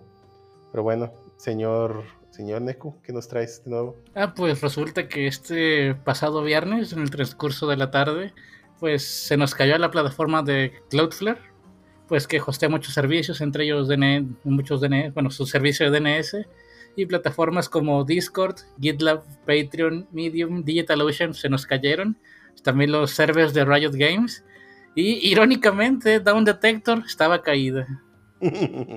LOL. LOL. Y Zencaster también. Ah, Zencaster, sí. Esa plataforma en la que se graban podcasts. Ajá. Cloudflare tiene mucho, mucho, eh, ¿cómo se dice? Mucha distribución de contenido, la verdad. Yo estaba haciendo una entrevista en CoderByte y se cayó. y gente como Shouter que utilizaba los DNS de Cloudflare, pues no podía usar internet para nada. No solo eso, Traté, de, traté de checar si, si era yo con, con Down Detector y pues me estaba caído. ya nada más que el, el, vato que estaba entrevistando me dijo que él también se le cayó. Entonces, pues, pues la tuve que suspender, pero sí. sí. fue muy chistoso ver cómo todo se fue cayendo así poco a poco. Sí. y todo por unos DNS. Y darte cuenta que no era tu internet. O sea, tardas un rato ah, en como ver, ok, no soy yo. Todo el mundo corrió a Twitter a ver si se cayó. Es que Discord tiene su plataforma del estatus, pues hostean lo mismo donde tienen su servicio. Se me hace algo irónico que si se cae Discord y vas a checar si se cayó, pues no puedes verlo porque está caída la plataforma de su estatus. Sí, pero aquí fue porque se cayó el DNS, no porque se haya caído el servicio. Bueno, en realidad no solo el DNS, es que Cloudflare realmente es un monstruo en Internet. Bueno, sí. No, es cualquier empresa. Digo, creo que está muy. Eh, bueno, pasa muy desapercibida, pero cuando de repente visitas y ves eh, el mensajito esto de checando los rays, o. Bueno, realmente muchísimas páginas que utilizan Cloudflare. Es uno de los principales servicios de distribución de assets. Eh, es básicamente como CDN, creo yo, entre otras cosas, otros de los servicios que ofrecen. Y es el que más he, visto utilizado. Entonces, sí, creo que pasa desapercibido, pero tiene muy buen control. Es como AWS, ¿no? Pasa muy desapercibido, pero en realidad contiene mucho de los servicios de Internet en todo el planeta. Entonces, eh, si cae AWS o Cloudflare, vamos a sufrir bastante. Y aún falta que nos revelen la razón de por qué se cayó, si fue algún ataque, hacking o simplemente alguien derramó su café en el server, no sé. Estamos viendo antes, eh, antes del podcast, cuando se cayó, que el, si se cae, si alguien ataca Azure, Google Cloud y AWS al mismo tiempo, se cae como el 70% del internet. Sí. sí, está cabrón eso. Literalmente le dijeron al al encargado, jefe, se cayó el servidor, reinícelo. No, no está entendiendo. pero... bueno, así son las cosas. A ver, Mr. Harp. Pues, como una, última noticia, ilustra service. Ah, bueno, este, acaba de suceder. Obviamente sabemos que este podcast se transmite después, pero hoy, con fecha viernes 17 de julio, eh, prácticamente hablando de hacking. no sé si es hacking o no, espero que no. Pero en la cuenta oficial, y cuando oficial me refiero a la cuenta verificada donde está la palomita en Twitter de Elon Musk, sube, digamos, uno de estos populares memes haciendo alusión, no sé si lo ubican, de una tormenta así como de arena, diciendo que el Dogecoin estándar, que es una criptomoneda, va a cubrir a todo el sistema global de financiamiento. Lo que desencadenó que cuando nosotros este, verificamos el valor de Dogecoin, por decirlo así, a las cinco y media, 6 de la tarde, hora local de tiempo de Guadalajara, empezara su valor este en 0 en 0.0000034 bitcoins haciendo la, la, digamos la conversión. Y ahora en este preciso momento este en 0.000037 básicamente aumentó un 12.88% su valor con un simple y sencillo meme o sea hazme el favor. Estoy impactado, triggereado, hasta en un momento frustrado, debo decir, porque una semana, exactamente una semana antes, como a mediados, estábamos hablando con, estábamos hablando Shuttle, Dio y yo, prácticamente estábamos hablando de que, ah, oye, ¿cómo te ha ido con el Dogecoin? Ah, no, sí, sí, sí, invertí tanto, digamos así, un número al azar, ¿no? Tres dólares. Y tengo tantas Dogecoins, si llegan a valer este un centavo de dólar, pues ya voy a tener más de mil y cacho de dólares, ¿no? Sin hacer prácticamente nada más que esperar a que suba. Y nosotros, ah, órale, qué chido. Cuando me dice Shuttle, ya deberías de comprar, ya compra. Y, el jefe dijo, sí, sí, sí, compra. Y yo así como de, ni, ni vale tanto, ni, ni, que fuera a subir. Cosa que hoy en este preciso momento, nomás por un maldito meme, subió 12.88%. O sea, hazme el favor, el volumen. Ah, bueno, ya ahora que acabo de actualizar 13.19. O sea, háganme el favor de Así que. funcionan las finanzas. O sea, no- De acuerdo, pero o sea, el volumen en las últimas 24 horas hasta antes de el viernes a las 9 de la noche era aproximadamente de 74 mil dólares y después de ese anuncio ya llega, llegó a, a ser mayor a 106 mil dólares, o sea, estamos habl- no, 106 millones de dólares, perdón.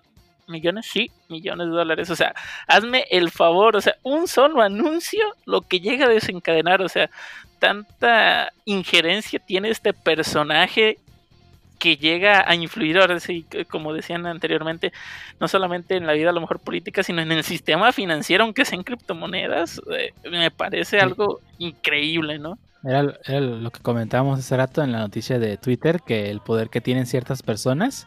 Y de hecho, a Elon Musk ya, se le ha llamado la atención por tuitear cosas respecto a ciertas empresas y que de pronto mueve su, su valor en la bolsa. De hecho, incluso pasó hace, hace unas semanas respecto al, al a, ¿cómo se llama? a la empresa de Tesla.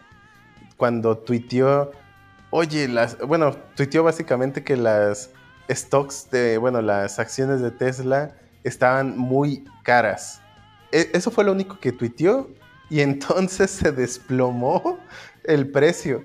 Mucha gente se quejó eh, porque pues tenía invertido ahí su dinero y perdió millones, hubo una pérdida de muchos millones de dólares en, eh, a nivel global, pero pues fue lo único que tuiteó, o sea, de hecho lo hizo el primero de mayo de, de- de este año y, y tal cual lo único que dice es Tesla stock price is too high in my EMO, que es in my, in my opinion.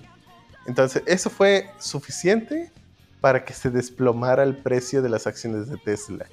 Y ahora, bueno, está haciendo algo similar, pero para las Dogecoins. Que bueno, ahí nuestro eh, com- eh, compañero Dio ya tiene ahí una buena inversión en Dogecoins. Esperemos que pronto se haga millonario. Y bueno, pues creo que, creo que es todo. Exactamente, a- o sea, así como va el mercado, quizás ya el lunes re- renuncie y ya se haga millonario, o sea, acabo de volver a actualizar y ya va en el 13.50%, o sea, es una ridiculez. Ahora va a vivir como productor de Stop That Web Podcast. Eso va a ser ya su Sí. chamba. ¿Y Sí. cómo, usted Eh. se, ¿Y cómo usted se hizo millonario? Solamente invertí 3 dólares. Es súper ridículo. O sea, comprar comprar una moneda de, basada en el meme del doge. Ah, Estamos viviendo una época en 15%. donde, en donde un comentario se vuelve mundial en segundos. O sea, antes sí. al- un, alguien importante podía hacer un comentario y pues salía en los periódicos y tardaba días. O sea, tardabas días por lo menos en enterarte qué sucedió. Ahora, en 5 segundos, medio mundo sabe que Elon Musk tuiteó que sus acciones están muy caras.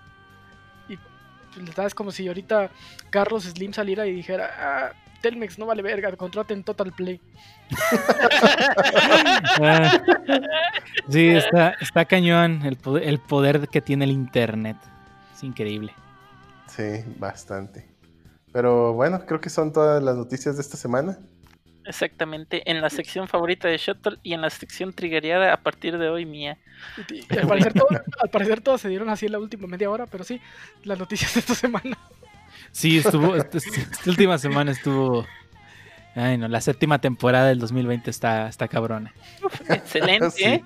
Ese 2020, sorpréndeme. Uf, con todo. No, no, ya no Ah, que me digas sorprenda eso. con el anuncio de los nuevos Ryzen, ya quiero comprar uno. No, ya pero. Bueno, vamos a pasar al siguiente tema entonces antes de que se desencadene otra cosa de. Así que se caiga Closer otra vez. Sí, vámonos.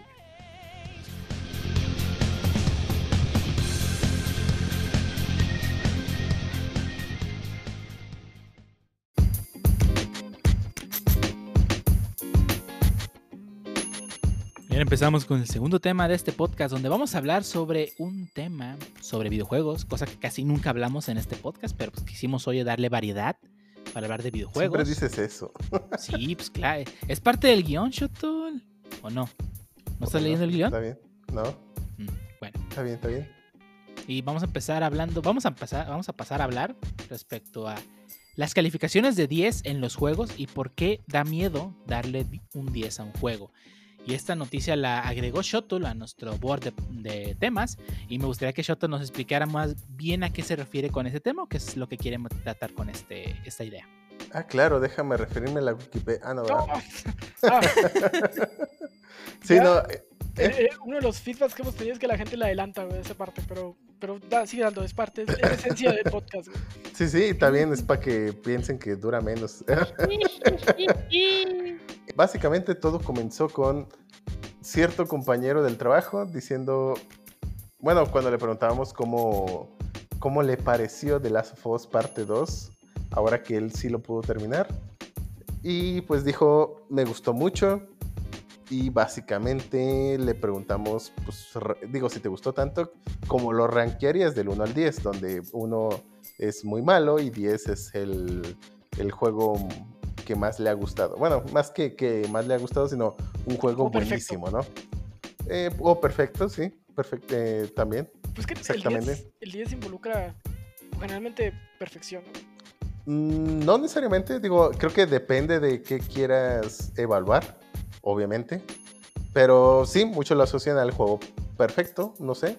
Quizá por eso está el miedo, pero bueno, el punto es, es como cuando vas a rankear una comida, que te dan opciones del 1 al 5, o que te van a dar la opción a rankear un- una entrega, ¿no? Que, es a lo que estamos acostumbrados, como un rápido Uber Eats, pedimos nuestra comida, ranquea al repartidor, cinco estrellas.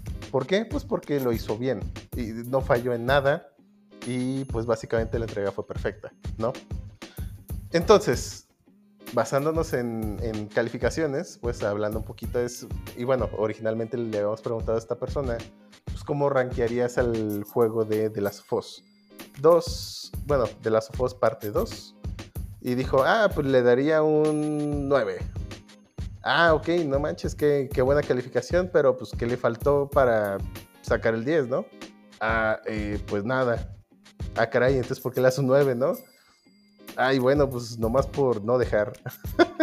y, creo que esa misma mentalidad aplica en muchos otros lugares y en muchas otras personas.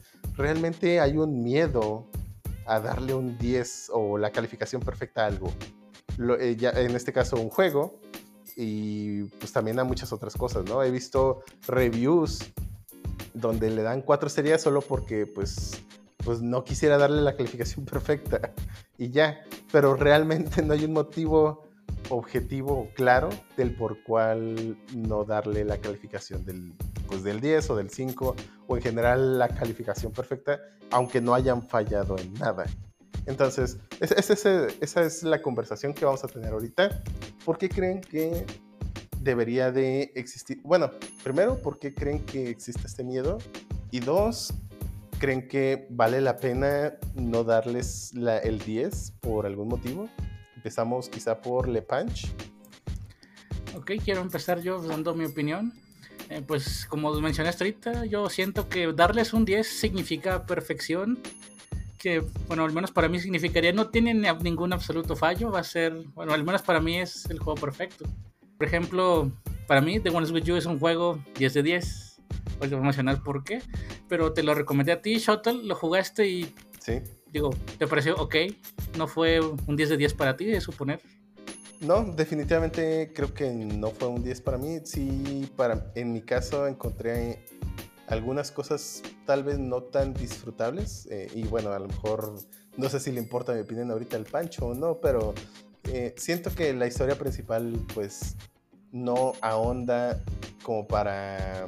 Digo, al menos yo soy una persona que no juega al 100% los juegos, o sea, para mí es dame la historia, la historia principal, que sería lo que debo de jugar, y el resto, todas las misiones secundarias deberían de ser un extra.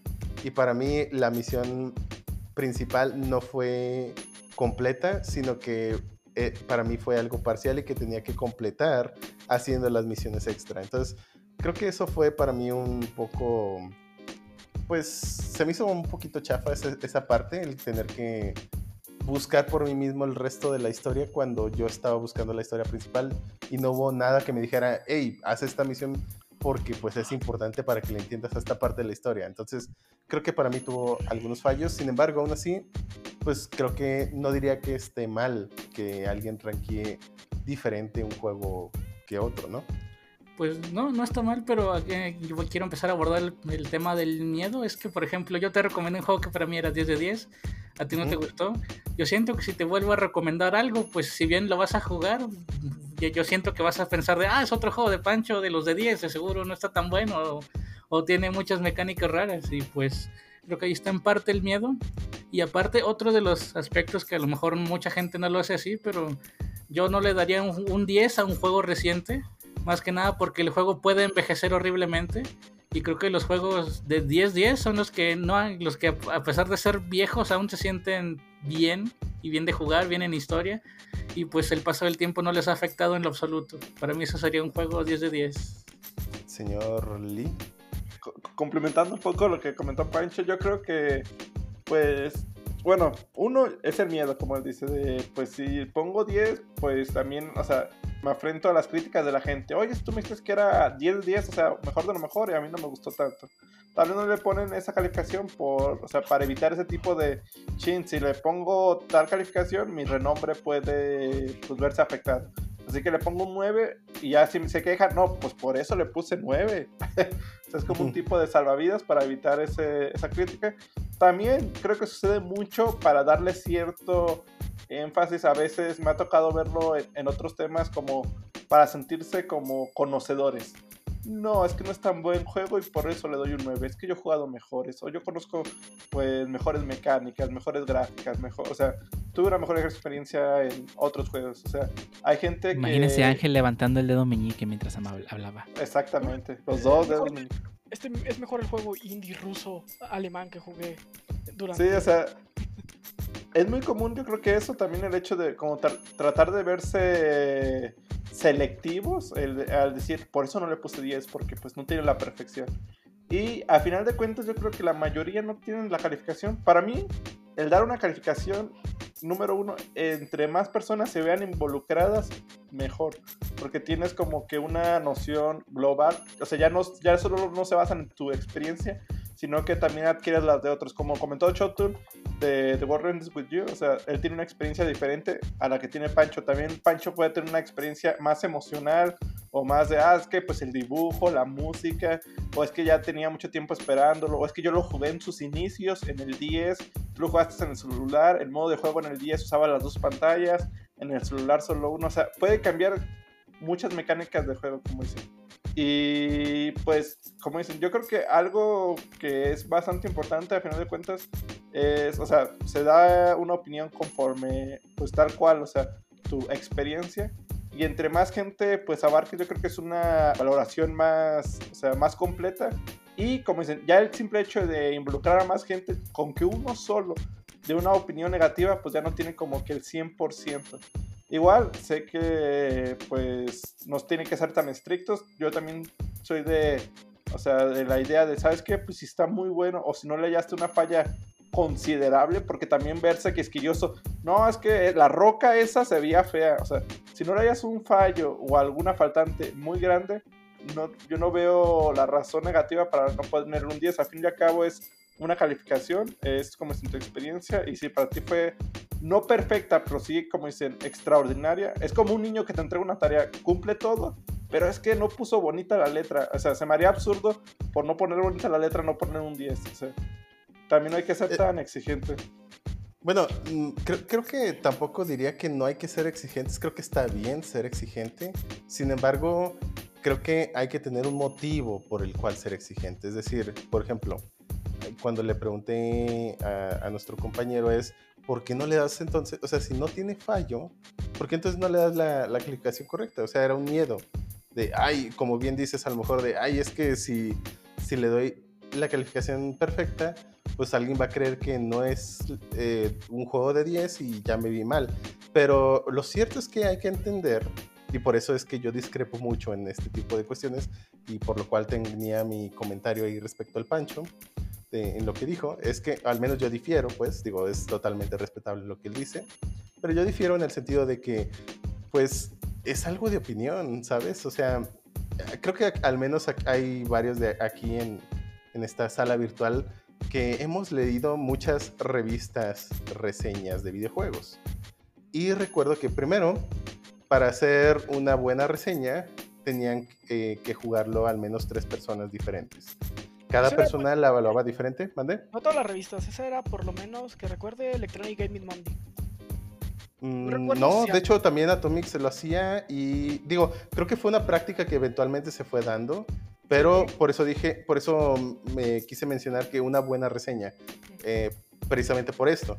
Sé que, sé que había muchas reseñas de un único personaje, bueno, no personaje, una, una única persona dando su opinión, pero una, cuando era un juego importante, normalmente eran más de una persona y este era una reseña más completa. De hecho, había reseñas de juegos muy variados, pero se notaba cuáles eran los importantes. Y para ello, pues eh, al menos se pedían tres personas. ¿Eh? Tan así que Electronic Gaming Monday solo, solo tuvo creo que dos perfectos en su historia. O sea, en la Sí. historia que existió la revista solo hubo dos perfectos. Creo que uno fue Halo 2, con tres Ujú. dieces perfectos. Y Grand Theft Auto San Andreas. También Twilight Princess le dieron perfecto. ¿Sí? Los 10 de 10. tres. Ah, nice. Y puedo decir que hoy en día que ese 10 de 10 no se lo merece porque este, existe Breath of the Wild. y se, Sí, siento pero- que Twilight pero- Princess envejeció mucho. Es que ahí es donde también yo no difiero.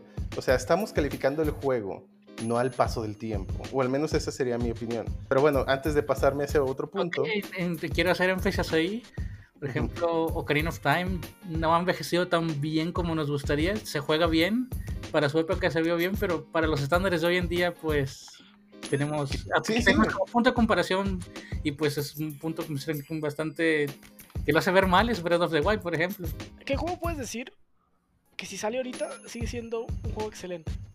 Sea, un juego ya de unos 10, 15 años. Pues veo que la gente le da- hace mucha énfasis en Chrono Trigger, que es el mejor RPG. Sin Pero embargo, eso creo sí- que es más por sigue nostalgia, pero. Sí, sigue teniendo mecánicas viejas. Eh, hablemos de Final 9. Sé que siempre quiero hablar de Final 9. mi juego favorito. Sí, Final bien. 9, si yo lo jugara en ese tiempo con mis estándares actuales, probablemente diría que es un mal juego. Porque tiene mecánicas viejas, se siente viejo. Hay, hay partes que a lo mejor ya ahorita al, mo- al ritmo que se mueven los juegos podrían ser aburridas. Pero sin embargo a mí me encanta y, y- y sigo diciendo que es un buen juego por nostalgia. Y- pero probablemente se lo ponga a jugar a alguien que está acostumbrado a los nuevos Final Fantasy y le va a parecer un tal juego. José.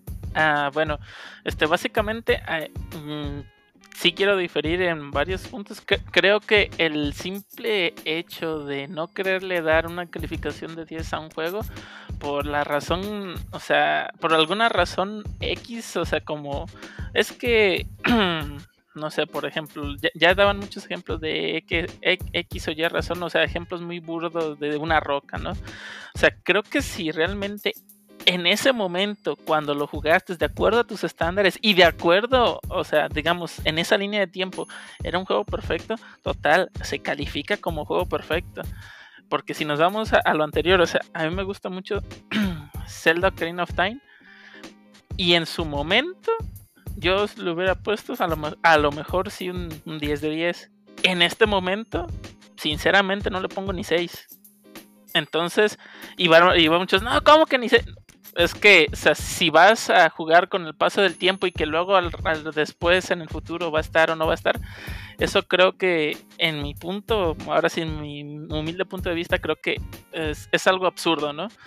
Eh, también, por ejemplo, en el caso, yo, si me refiero a Twilight Princess, que para mí en lo personal ha sido el mejor Zelda, e inclusive me gustan mucho las mecánicas de Breath of the Wild, no van a interpretar, también le doy un 10 a Breath of the Wild, pero a mí en lo particular, a pesar de lo que me mostró Bre- Breath of the Wild, a mí me gustó más Twilight Princess. Sí tiene otras restricciones, de acuerdo.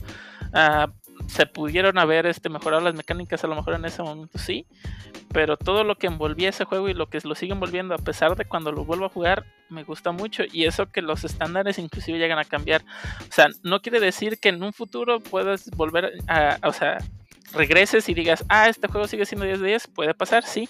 Pero el simple hecho de decir después, es que no le pongo 10 de 10 porque a lo mejor en un futuro, mm, creo que en mi opinión es demasiado absurdo. Si en ese momento crees, crees que es 10 de 10, fue 10 de 10 y punto, ¿no? Tanto está así que, por ejemplo, cuando vemos este, estos dichos, estos dichosos rankings de varias gente punteando un juego, de repente si ves los 10, los 6, los demás, ¿no? Entonces, yo creo que de- deberíamos de, pero ahora sí que da muy título personal cambiar esa mentalidad. Si este juego en este momento es un 10 de 10, es un 10 de 10 y se acabó. O sea, no, no tiene fallos, digamos, ni en alguna mecánica de juego, no tiene fallos en la historia de que me deje algún vacío, no tiene fallos en los personajes ni en su trasfondo. Entonces, ¿por qué demonios no darle su 10 de 10? En Pero ese si momento. tiempo después lo rejuegas y te das cuenta de sus errores. Es que eso es Ah, algo bueno, que- también influye mal. mucho en el momento en el que jugaste pues el, este juego al que quieres rankear. Ah, ah, ah, es que ahí está el punto. e- ese Una es el cosa es la calificación y otra cosa es un ranking. Y, y y no estás, o sea, obviamente, si vas a hacer un ranking, pues conforme vaya saliendo un juego mejor, los viejos juegos muy, muy seguramente van a ser desplazados. Pero eso es la naturaleza de un ranking. Una calificación es otra cosa. No, es como, y volvemos al ej- ejemplo burdo, pero para tratar de simplificar un poquito las cosas, es pues esta entrega fue de 5, realmente me entregaron mi comida perfectamente bien, no hubo fallas, buena comunicación, lo que sea. Y entonces llega alguien más y, y no solo te entrega la comida, es más, hasta te besa las patas. Y no, hombre, este, este, bueno, bueno, no sé, bueno, de- dependiendo de, de tus gustos, pues, no sé, hace algo que, ay, no, esta está mejor, pero no significa que la anterior haya sido mala. Simple y sencillamente hubo una mejor, pero entonces este es un ranking y hay que distinguirlo de una calificación. Sí, o sea, ese es mi punto. Si en ese momento, por eso, por eso quise hacer al- algo de F6, si en ese momento tú ya jugaste tu historia, ya, ya viste lo demás y no detectaste ningún problema, fue porque en ese momento a lo mejor no había ningún problema. Obvio, cuando mientras más pasa el tiempo, mientras más diversidad de juegos tienes, mientras más experiencia vas agarrando, hasta en eso puedes agarrar experiencia de distintos juegos, este, de repente te llegas a poner más quisquilloso o más exigente y no tiene nada de malo como se mencionó al inicio, pero reitero, aunque te pongas más exigente, si llega algo y satisface todas tus necesidades o todas tus exigencias en ese momento, ¿por qué no ponerle el 10 de 10? Y luego porque a lo mejor, como tú dices, lo vuelves a rejugar y ¡ah! Se le pasó esto. Bueno, se le pasó eso, pero ya después de que vistes a lo mejor otros juegos, otras mecánicas, ya que estuviste ahora sí que haciendo otro recorrido en demás juegos. O sea, ese es mi punto.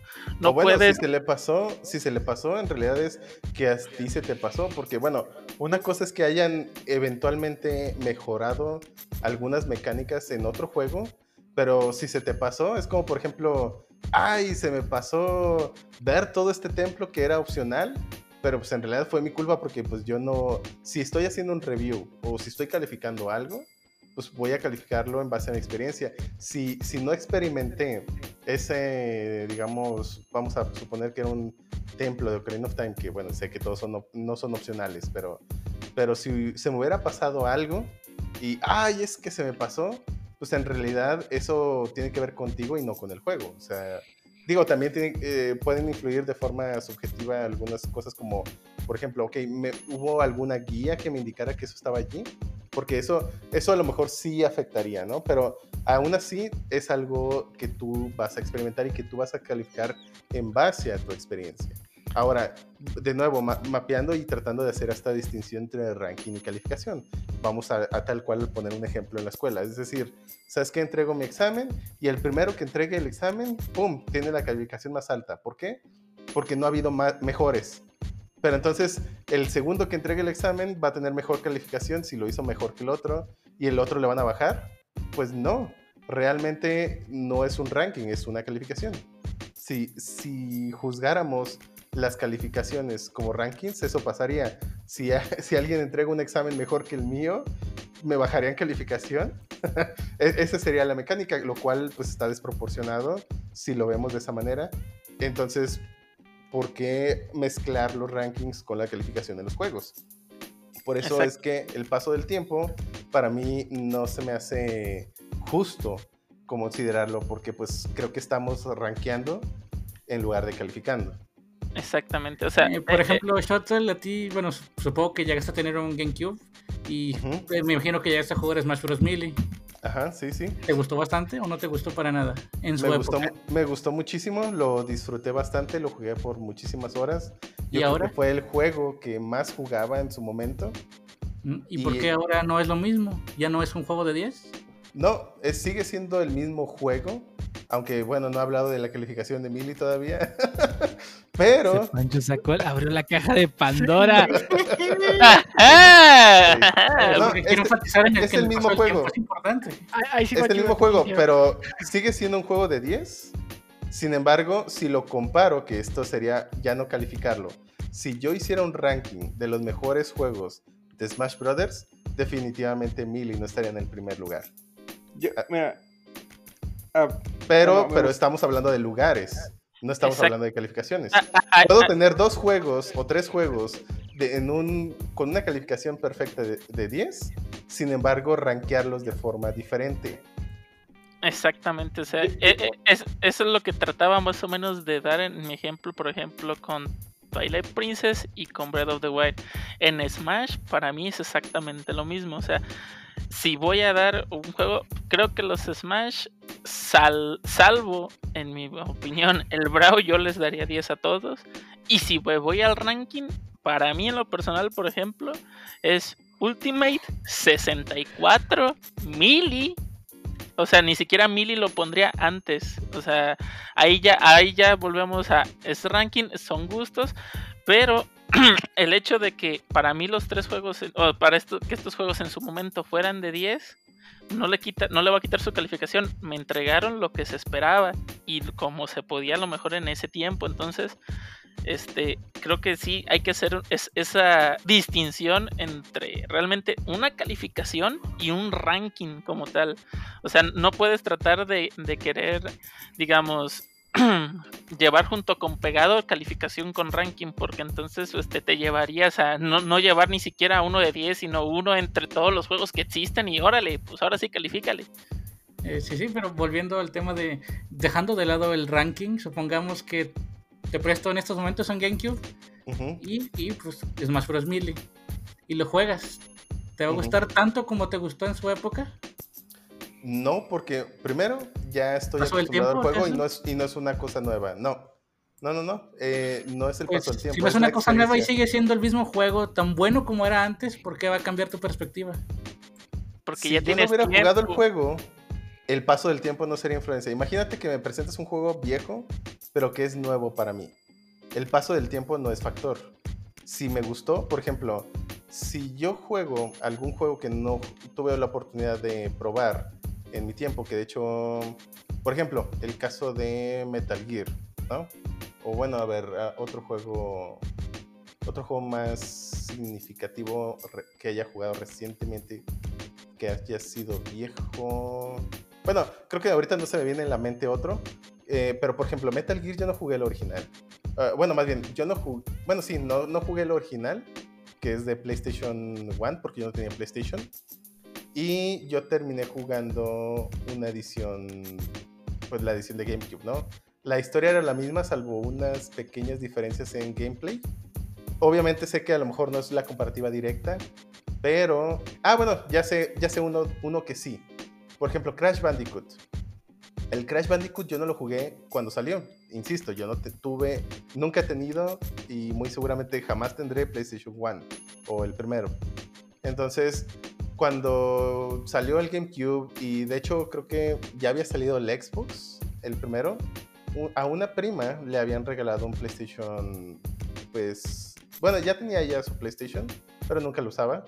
Y pues de visita, pues llegué a jugar en ese PlayStation Crash Bandicoot. Me gustó mucho. El paso de tiempo no tiene nada que ver. Obviamente aquí el juego es nuevo para mí, aunque el juego haya sido realmente viejo, porque la fecha de salida pues está muy separada entre el tiempo en el que yo lo jugué y la fecha en la que salió, por supuesto. Sin embargo, pues el factor del tiempo pues no tiene nada que ver. Si, ahora bien, si tú me presentas el mismo juego con las mismas mecánicas, pues voy a decir, pues yo ya lo jugué, ¿no?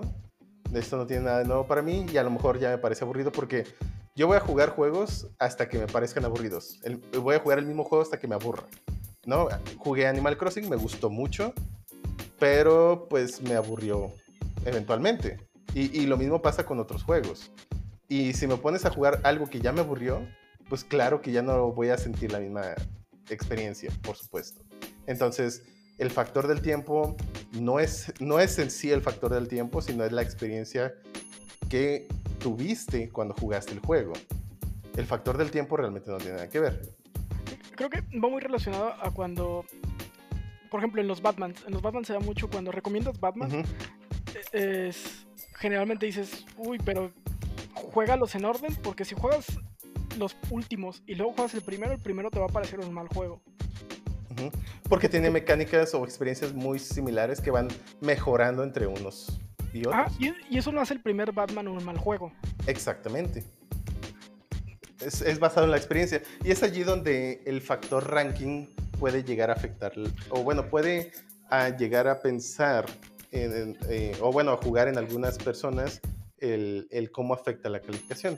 Eh, pero bueno, antes de pasar a eso, creo que el señor Lee quiere decirnos algo importante.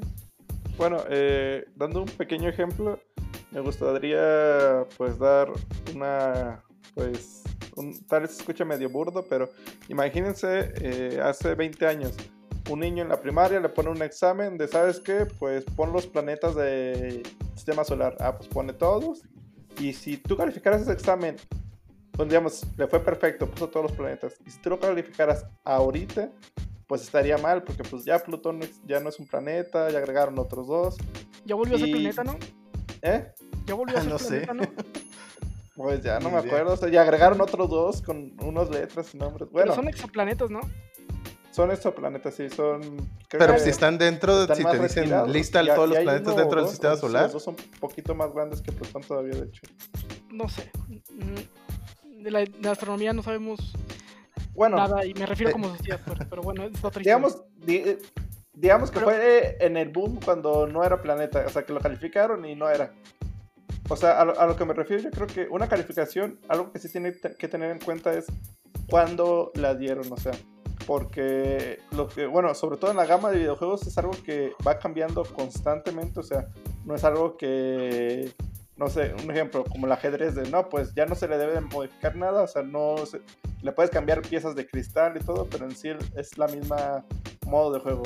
Sí, por, por, ejemplo, si, si calificaras un juego moderno, eh, pensarías que tiene que tener las mecánicas más nuevas, ¿no? Es, por ejemplo, cuando haces también un review de un producto. Eh, digamos que vas a comprar un, pues una tele, ¿no?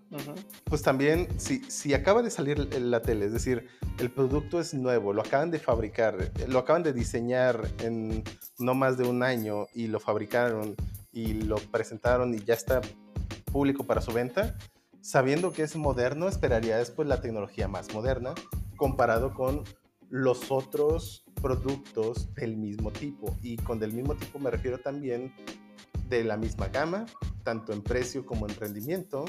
Bueno, sobre todo en precio si estamos hablando de un producto, pues. Y por supuesto el tiempo en el que salió.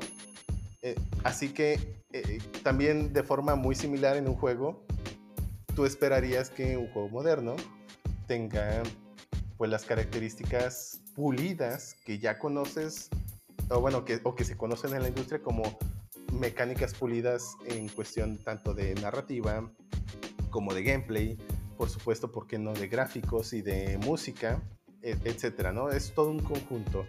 Y cuando se hace una calificación, pues sí, muy seguramente estás evaluando muchos de estos factores de forma comparativa, aunque tienes que tratar de separar aún así un poquito para calificar las cosas, ¿no? De todos modos tienes que buscar qué estás calificando, ¿no? Primeramente, ¿qué se está calificando? Cuando calificas un juego, ¿qué vas a calificar? Por eso incluso en las reseñas venía eh, los criterios de calificación. Eh, recuerdo que en las revistas venía, ok, gameplay. Vamos a evaluar el gameplay. Aquí está, es, tenía una calificación de tal. Y luego vamos a evaluar los gráficos. Y luego vamos a evaluar la música. Y luego vamos a evaluar la historia y al final una eh, todo esto nos da una calificación general y eso es por cada persona que hizo el review, ¿no? Y haciendo un promedio, pues te da una calificación general. Entonces, creo que, creo que está también, bueno, es algo importante definir qué es lo que se va a evaluar del juego. ¿Quieres evaluar la fecha de salida? Pues, pues bueno, pues evalúa la fecha de salida. ¿Quieres evaluar la experiencia de juego, el gameplay, la música, o el conjunto eh, o las mecánicas modernas en sí, pues también se vale, ¿no? Es, es, como, por ejemplo, aquellos que evaluaron el Too Much Water, ¿no? O sea, eh, digo, si ellos quieren evaluar cuánta agua virtual hay en el juego, pues, pues bueno, ok. Digo, no sé de qué esto sirve, pero pues es un... Recordemos que una calificación de un videojuego es algo de opinión. Y, y tomando un poquito de referencia, lo que decía Pancho es, el que a mí no haya, el que para mí el del Warlands With You no haya sido un juego de 10, no significa que le reste calificación a tu, pues, review o reseña. Realmente es un juego de 10 para personas como tú. Para personas como, como yo no es un juego de 10, pero pues tiene que ver con los gustos. Recordemos, insisto, es una cosa de opinión. Por eso es que es importante definir y, por eso a mí también cuando alguien me pide una recomendación, primero les pregunto, bueno, pues, ¿qué es lo que más te ha gustado? Por ejemplo, si me piden una recomendación de anime, es, ah, ok, ¿ya has visto anime anteriormente? No, pues que si la respuesta es sí, es, ah, ok, ¿qué animes te han gustado? Y en base a eso trato de recomendarles animes que se parezcan en cuestión a lo mejor de historia o en la acción, dependiendo de qué les haya gustado o cómo sea el anime, y les trato de dar una recomendación similar, precisamente porque estamos hablando de gustos. Si, si en juegos hay alguien que le gustan los juegos de acción o de aventura o FPS, pues les voy a recomendar algo que yo sé que, es, que a mí me ha gustado, pero que tenga que ver con sus gustos. Entonces, a lo que voy es, pues es meramente opinión y la calificación sigue siendo válida, aunque los otros digan que no es de 10. ¿Sí? Así como yo puedo recomendar juegos de, que para mí son un 10, pues sé que perfectamente para otros no va a ser de 10, ya sea porque no les guste el género en sí o por algún otro motivo, ¿no? Pero pues eso no significa que deje de ser un juego de 10 para mí. Tampoco, tampoco es eso. Y, prueba de ello es que si hacemos un ranking, pues cada quien va a hacer un ranking de pues, juegos muy, muy diferentes, basados por supuesto en sus gustos. Así que, eh, de todos modos, digo, volviendo a la pregunta inicial, es, pues, al menos en mi opinión, creo que no debería de existir ese miedo. Si, si fue un juego al cual no le puedes poner un pero, basado en tus gustos, por supuesto, creo que debería de ser de todos modos una calificación de 10 si no, si no tienes un motivo por el cual restarle puntos. Así como originalmente hablamos, si, si te llegas a preguntar por qué no le doy el 10 a este juego y la respuesta es no lo sé, nomás por no darle el 10, entonces dale el 10. Así de simple. Porque pues, no hay motivos por el cual no se lo merezca. Esa, esa sería mi opinión. No sé si alguno de ustedes difiera. ¿Alguien más? ¿Alguien más quiere agregar algo? Pues yo no creo que diste en el clavo de no hay, ten- no hay que tener miedo de dar las opiniones solo por el- que van a diferir de las nuestras. Sí, Final Fantasy 9 es mejor Final Fantasy que Final Fantasy 7. sí, para ti, para ti sí. Y para el mundo. Y muy seguramente para otros también. O sea, digo, yo la verdad no he jugado ninguno de los dos completamente, entonces no sabría dar mi opinión, pero, pero por ejemplo, si tú me recomiendas, yo que no soy nada de Final Fantasies, y tú me recomiendas el 9 sobre el 7, pues muy seguramente juegue primero el 9. No te Aunque bueno, yo ya jugué un poquito el 9, ¿eh? No te recomendaría ninguno porque te aburren los, fan, los tur- por turnos. Sí, yo de hecho pues jugaría el 7 solo porque es Action RPG y no es por turnos. No, el 7 moderno. No Ah, sí, el 7 7 moderno, sí, no, no. Sí. Pero pues se llama 7, ¿no? ¿O tiene otro nombre? ¿7 Remake? Probablemente remake. Ah. Que fíjate que el 9 sí me gustó la historia, pero es que es por turnos y ya no estoy para eso. Estoy muy viejo. Pero bueno, pues esa, esa es la conclusión, al menos mía. Y pues bueno, eh, si tienen alguna opinión respecto a las calificaciones o si han notado esto mismo, digo, no sé si sea algo obvio para los demás, pero al menos yo sí lo he notado que Ay, 9.9. ¿Y cuál es el pero? No, pues nada. Ah, caray, ¿cómo es eso? ¿Por qué no le dan el 10? Ya es 9.9, o sea. Porque en tres años va a salir un juego mejor. eh, Siempre Sí, va a salir un juego mejor. Exactamente.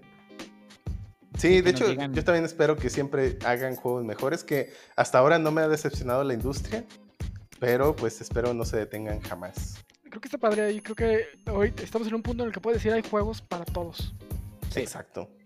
Sí, exactamente. Juegos que combinan géneros, que crean nuevos géneros. O sea, cada año tenemos una tendencia nueva de géneros. ¿sí? Lo que está, está chido. Tenemos La variedad. La pasada fueron los... eh, Ah, se fue el nombre. Porque Bueno, en- los MOBAs y luego los Battle Royale. los Battle Royale fue la, la- ahora la, esta nueva generación a ver qué nos trae de nuevo. Sí, hubo la generación de los Tycoons. ¿eh? Los van a ir por Metroidvanias, como siempre. Hubo, Ah, la, sí.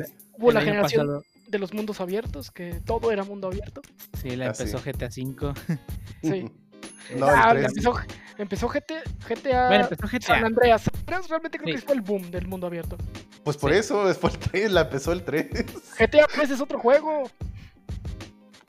Y, pero fue- salió antes que el San Andreas. Sí, sí, pero o sea, GTA 3 en realidad no hizo el boom ese que, que hizo San Andreas, pues. Ah, bueno, es que cuando salió GTA 3 empezó a haber otros juegos similares de mundo abierto, pero pues, realmente no había antes un precedente. Pero por ejemplo, recuerdo que como no había GTA en GameCube, había uno de un policía que de hecho mm, hasta eso me gustó un ¿Driver? poco. Digo, ah, no me acuerdo cómo se llamaba, la verdad. Pero era un juego de mundo abierto. No sé si fue de los pocos que hubo para GameCube. Pero yo no, en ese momento nunca supe mucho de más con, juegos. con. GTA 3 hubo muchos intentos de hacer lo mismo que GTA. Ey, Creo que hasta GTA Andreas hubo el boom y ya empezaron a hacer otras, otras cosas. O sea, usar mundo abierto ya como un género y no como si es una copia de. Una copia de GTA nada más. Pero sí, cada generación salen eh, nuevos géneros, lo cual está muy chido. Y pues sí, yo creo que hace 30 años nadie se imaginaba cómo iba a crecer esto y convertirse en una industria completa. Battle Sí. Royale de mundo abierto lo que viene. Ya ya es eso. Sí. Eh, sí. bueno, sí, Battle- todos los Battle Royale son de mundo abierto. Lo chido Pues es sí. que se fuera creando el mundo conforme va- vas caminando. Ah, Procedural, dices, ya hay un género de eso. ¿Así? ¡Ah, Bueno, demonios! No, no con Battle Royale. No, bueno, Ah. no con Battle Royale, pues. Pues pero- el, el- el nuevo Battle Royale de, de- de Ubisoft, el Hyper Scale, eh, no se va cerrando un círculo y tienes que explorar una ciudad, va más de exploración y con Battle Royale. De hecho, lo he visto que los combates son muy de distancia y no de Ah. acercarte. De hecho, yo hablo de, Sniper, ¿eh? Obviamente no es procedural, pero creo que podría ir por ahí el show. Sniper Royale, ¿eh? Ajá. de hecho, ya Ajá. hasta, hasta Far Cry, en su aventura de un jugador, tomó historias, tomó, tomó cosas del, de los Battle Royale. Estás jugando la misión de un jugador y de repente caen loot crates así de cielo. Ya. No, bueno. Ok, eso no me ha pasado, pero... No, en el, creo que- no, creo que- es del New Down, no, no Ah, sale el New Down. 5. Ah, ok. Bueno, creo que dejaremos el tema de los géneros para otro día. Y creo que hasta aquí este tema. ¿Alguien tiene algo más que agregar? No, pues platíquenos cuáles son sus juegos de 10 y cuáles son Sus los juegos de juegos de 10. 0 o 1. O de 9.9, ahí lo redondeamos, no hay bronca. Sí, no hay Ah, pedo, sí. lo redondeamos a 10. Sí, díganos cuáles son sus juegos favoritos. Este, los pedamos en las redes sociales. Juegos favoritos. ¿Por qué le dan una calificación? ¿Por qué no les gusta la calificación? También Sí. es válido. Si le dan un 9.9, díganos por qué. Porque quiero. sí, sí, se vale. Y pues lo escuchamos en nuestras redes sociales. Y yo creo que nos vamos a las despedidas.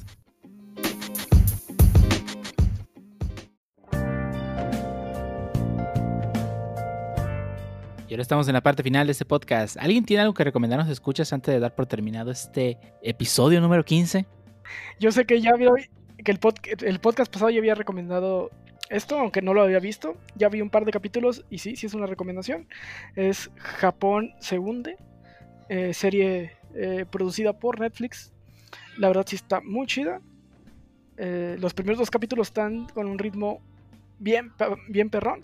Entonces, si tienen algo, no tienen algo que hacer este fin de semana, una buena opción. Son, creo, 12 capítulos, si no me falla la memoria. Entonces, pues, unas cuantas horitas ahí que tengan libres. Ah, bueno, de mi parte les voy a recomendar, creo que varias cosas, no me acuerdo si las dije todas la otra vez. Ah, básicamente ya regresó SAO a Initialization, entonces si son amantes o fans de SAO, pues qué mejor oportunidad para seguir esta serie que había quedado un poco interrumpida. Ah, otra de las cosas que también voy a recomendar es la serie que se llama kan Kanoyo Okirashimasu, que básicamente viene siendo este, novia de alquiler. Eh, creo que va a estar muy interesante. Este, el primer capítulo me agradó bastante. Y por último, pero no menos importante, recordarles que ya salió Oregairu en su última, bueno, en su te- última temporada que está en emisión ahorita, la temporada 3. Entonces, este, vayan y veanla. Realmente, uff. 10 de 10, 10 de 10. No va a salir algo mejor después, ¿no? 10 de 10. Ah, sí, creo que me uno a la recomendación del Jarvis con el Oregairu. Empezó la temporada muy, muy chida. Digo, para los que han visto la serie, por supuesto, no la vayan a ver si no han visto las otras temporadas. Por favor, no hagan eso. La verdad es que necesitan mucho contexto, es un drama, así que necesitan ver las otras temporadas antes. Y finalmente, eh, otra recomendación para mí es ármense una PC Master Race, o bueno, sea, una compu para jugar.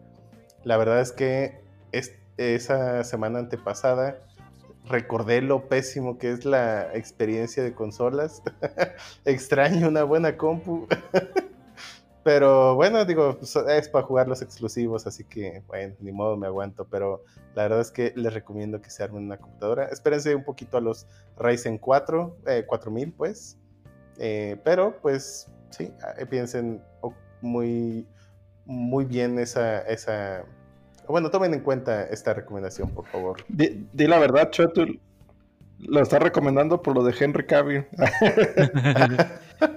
Quiero Ah, que sí. sepan que Henry Cavill escucha Stop the Voice Podcast y la- cuando hicimos nuestro episodio pasado de sobre hablamos de PC Master Race, lo escuchó y se armó su PC. Eh, de nada para, por ese video. ah, y, Sí, sí. Y Choto les recomienda esperar a los 4000 para que los 3000 bajen de precio y les alcance para el 2000. Eh, pero, hecho- pero en caso de él dice que puede armarla otra vez, entonces no hay problema. no, no, Pancho. no todos somos Henry Cavill, que estoy casi seguro que tiene para otras 20 peces como las que se armó. Ah, pensé que musculoso, pero bueno, también tampoco. También. Lo armó con lo que traía en el cenicero del coche. Sí. Ey. Pero, pues, de nada, Henry Cavill, cuando quieras. Sí, sí. Y bueno, eh, igual yéndonos a la PC, mi recomendación, eh, volví a desempolvar un poquito el VR. Adquirí el juego de Beat Saber, eh, es un juego bastante famoso con láseres y seguir el ritmo. Está bastante entretenido, creo que fue el juego del año para VR el 2018, si no me equivoco. Y pues sí tiene una gama interesante de juegos. Existen varios mods en el cual puedes cargar juegos, eh, bueno, perdón, canciones que crean los mismos usuarios y eso le da gran variedad de, pues, ahora sí como dicen, de canciones y se entretienen bastante y hacen algo de ejercicio. Y tú, Jar, ¿Qué nos recomendaste o nos vas a ¿A eso te referías al ejercicio de los brazos? Sí, no, Que habías empezado a hacer. lo tienes que mover. Oye, Yo dije, ¿no ah, tenías el, el- el juego de Nintendo, el Read Feed Adventure, que también es para hacer ejercicio? Pero es es más ejercicio, está más difícil. Ahí lo dejé. El, el Jump Ah. Y ya el. Eli ya pensaba quedar como Henry Cavill después de tres sesiones con- No más De Beat. Saber. de Beat Saber. Armar PCs te deja mamado. Sí, ya vi. Después es de plomo porque está cabrón. Eh, yo me imaginaba el ángel cuando dijo, ya empecé a hacer ejercicio para los brazos, no sé, unas pull-ups acá, y se compró una barra para hacer pull-ups o algo. El Beat Saber.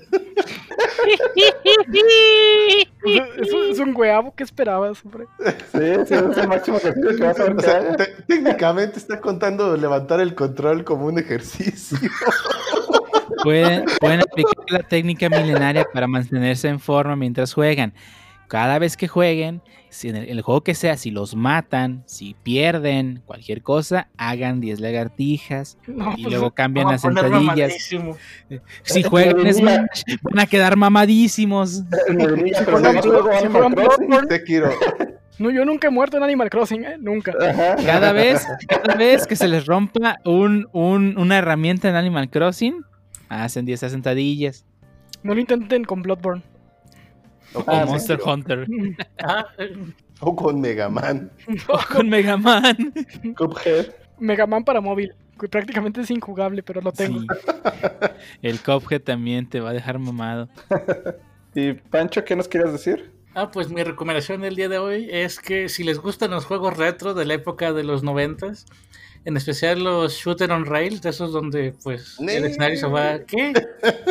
ya, ¿Qué? pues. Nada, nada, nada, nada. Bueno, pues, mi recomendación es que pues le echen un ojo a...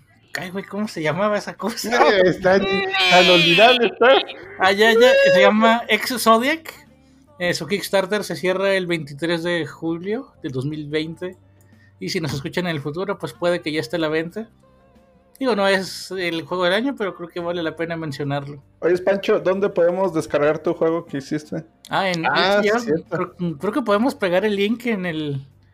Sí, voy a dejar el link en la descripción, pero por Sí, favor. y para, los que no, no saben, que creo que no ha explicado el señor Lepanch qué pasó, el fin de semana antepasado, pues básicamente hubo un Global Game Jam. A ver, ¿nos puedes platicar un poquito qué, qué pasó y cómo estuvo? Bueno, no fue un Global Game Jam, es de un youtuber que se llama Game Makers Toolkit. Tiene alrededor de... Bueno, tiene como 800 mil suscriptores. Ujú. sé que no, no es pequeño. Y este youtuber se dedica pues a analizar videojuegos, a saltar mecánicas, decir qué está bien, qué está mal. Y pues este youtuber se iba a hacer un game jam, al cual yo me inscribí. La temática fue fuera de control. Y pues les voy a pasar el link, o les vamos a pasar el link en la, aquí en la descripción del podcast, por si lo quieren entrar a probar. Recordemos que el Pancho tuvo solo 48 horas desde que le dieron el tema hasta que sumitió su juego, su prototipo de juego. Así que, y bueno, es el trabajo de una, un- una única persona ahí representado, así que también consideren eso. No, no Y bueno, fueron 48 horas menos lo que grabamos el podcast de la semana pasada Ah, bueno, sí, también. ¿Y lo que Sí. durmió? y lo que dormí. Si es que durmió, no sé. Me dormí a las 3 de la mañana, pero lo valió. Ahí está, ahí está. Échenle, échenle un ojo. Sí, jue- juegas con... ¿Cómo se llama, Pancho? ¿Con el que juegas? ¿Qué? Ah, caray, ¿qué, qué? Ah, caray, ¿Lo eso muriendo, qué? El juego que creé se llama Arzombie, que es una mezcla de palabras de Arson, que es un incendio provocado, y zombie, que es zombie. El, el mono se llama Fireman. Fireman, Sí, Fireman. Ah, es de Mega Man, ¿eh? bombero. Pero sí, este. Digo, yo, yo lo jugué el- y la verdad es que es un juego completo. O sea, puedes empezarlo principio a fin, que acabarlo por completo. no como otros juegos que me ha tocado Game Jams, que nomás es un nivel. Sí, tiene. Aquí, acá son tres niveles, ¿verdad, Pancho? Eh, ya son 5, creo que el Cinco. 4 es más difícil que el 5, pero sí, son 5. Ah, el Sí, 3. son cinco. En el 3 me pusieron una chinga. Eh, lo bajé de, de intensidad, sí, porque tampoco lo podía pasar consistentemente. Pues es que nunca, dejaban- nunca dejaban de salir zombies, no mames. Ya en la versión final sí está más sencillo el nivel 3. Ah, Es que yo lo pasé en la beta y, pasé nivel 3 y me dijo, ¿quieres volver a jugar al nivel 3? Dije, "Nah". luego, luego cala el nuevo, Pancho. Va, ya tiene musiquita y sonidos. Ah, muy bien, muy bien. Pero ya tiene. ¿no? Ah, ¿Ya, ya, me puedo salir del juego? Sí, ya, ya, ya. Muy bien. Ay, bueno, es que, es que cuando Ángel probó el juego, eh, llevaba 24 horas de desarrollo. Cuando yo lo probé, pues ya, ya era básicamente el submiteado. Entonces, por eso dice que ya tiene música y eso, pero pues, para mí siempre lo tuvo.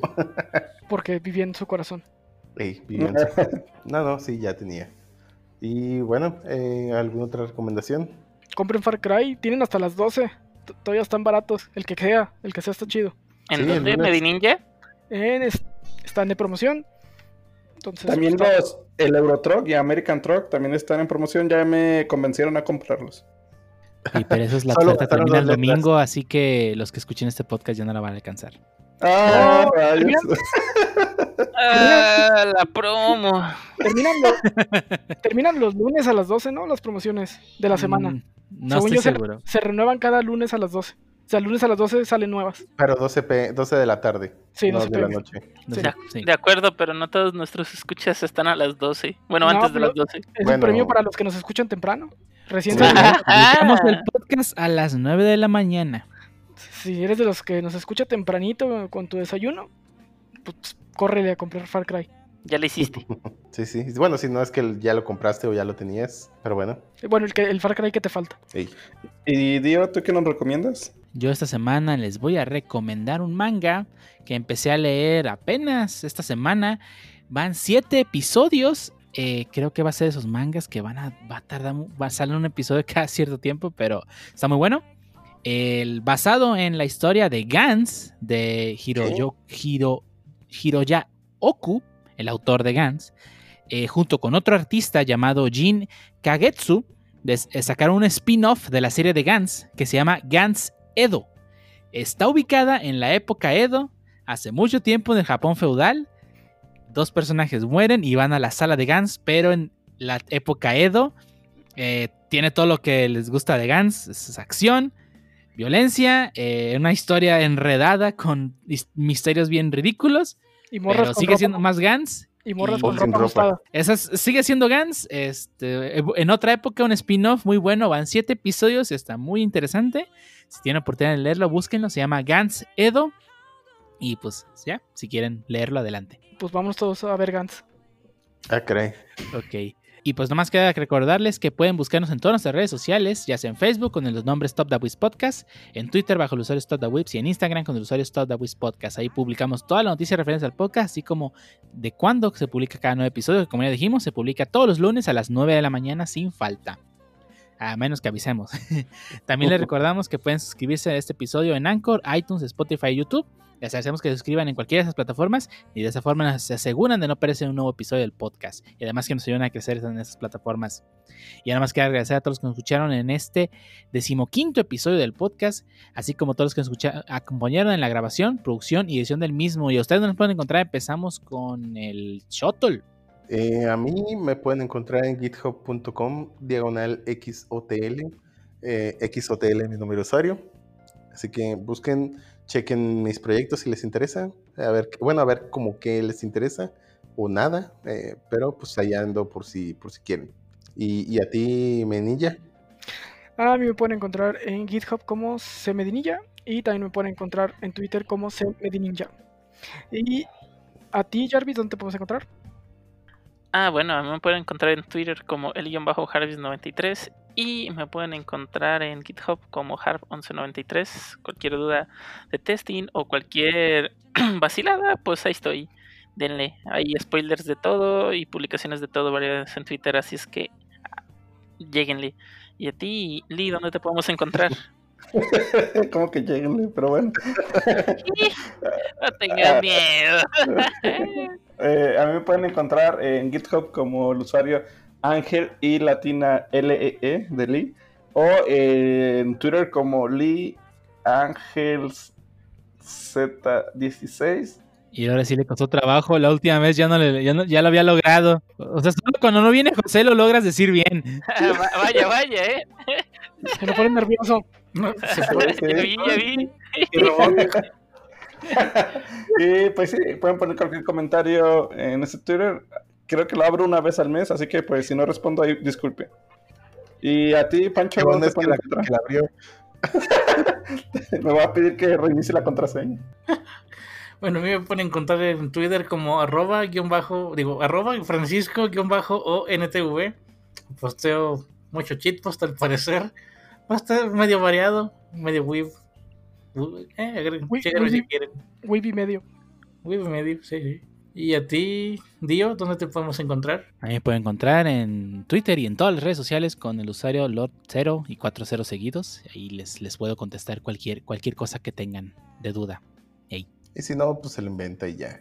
Como Pluton es un planeta. Sí, sí, es un planeta. Es, es un Planeta enano. Enano.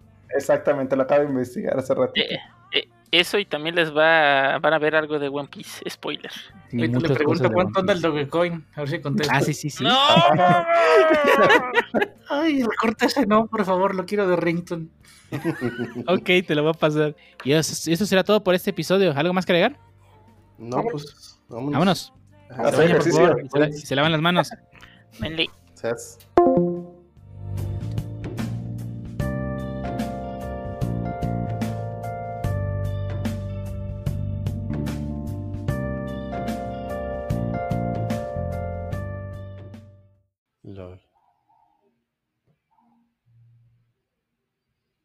Bueno, y. Silencio incómodo. Pues el Aquí. José no, no quiere decir, bueno, ¿y qué pasa con la siguiente? ¿Quién sigue? Ah, claro, pero, pero Ah, a- a- Medinilla. ahora Medinilla el que debía decir. es y- que Medinilla Oye. se debería de decirlo, por eso así me quedé como. Ah, no vi las noticias abajo. Pensé que era la última. Sí. Bueno, bueno, sigo yo. Ver, Ahí les dale. Está voy. bien, está bien, está bien. ¡No! Vaya, vaya. Vaya, vaya.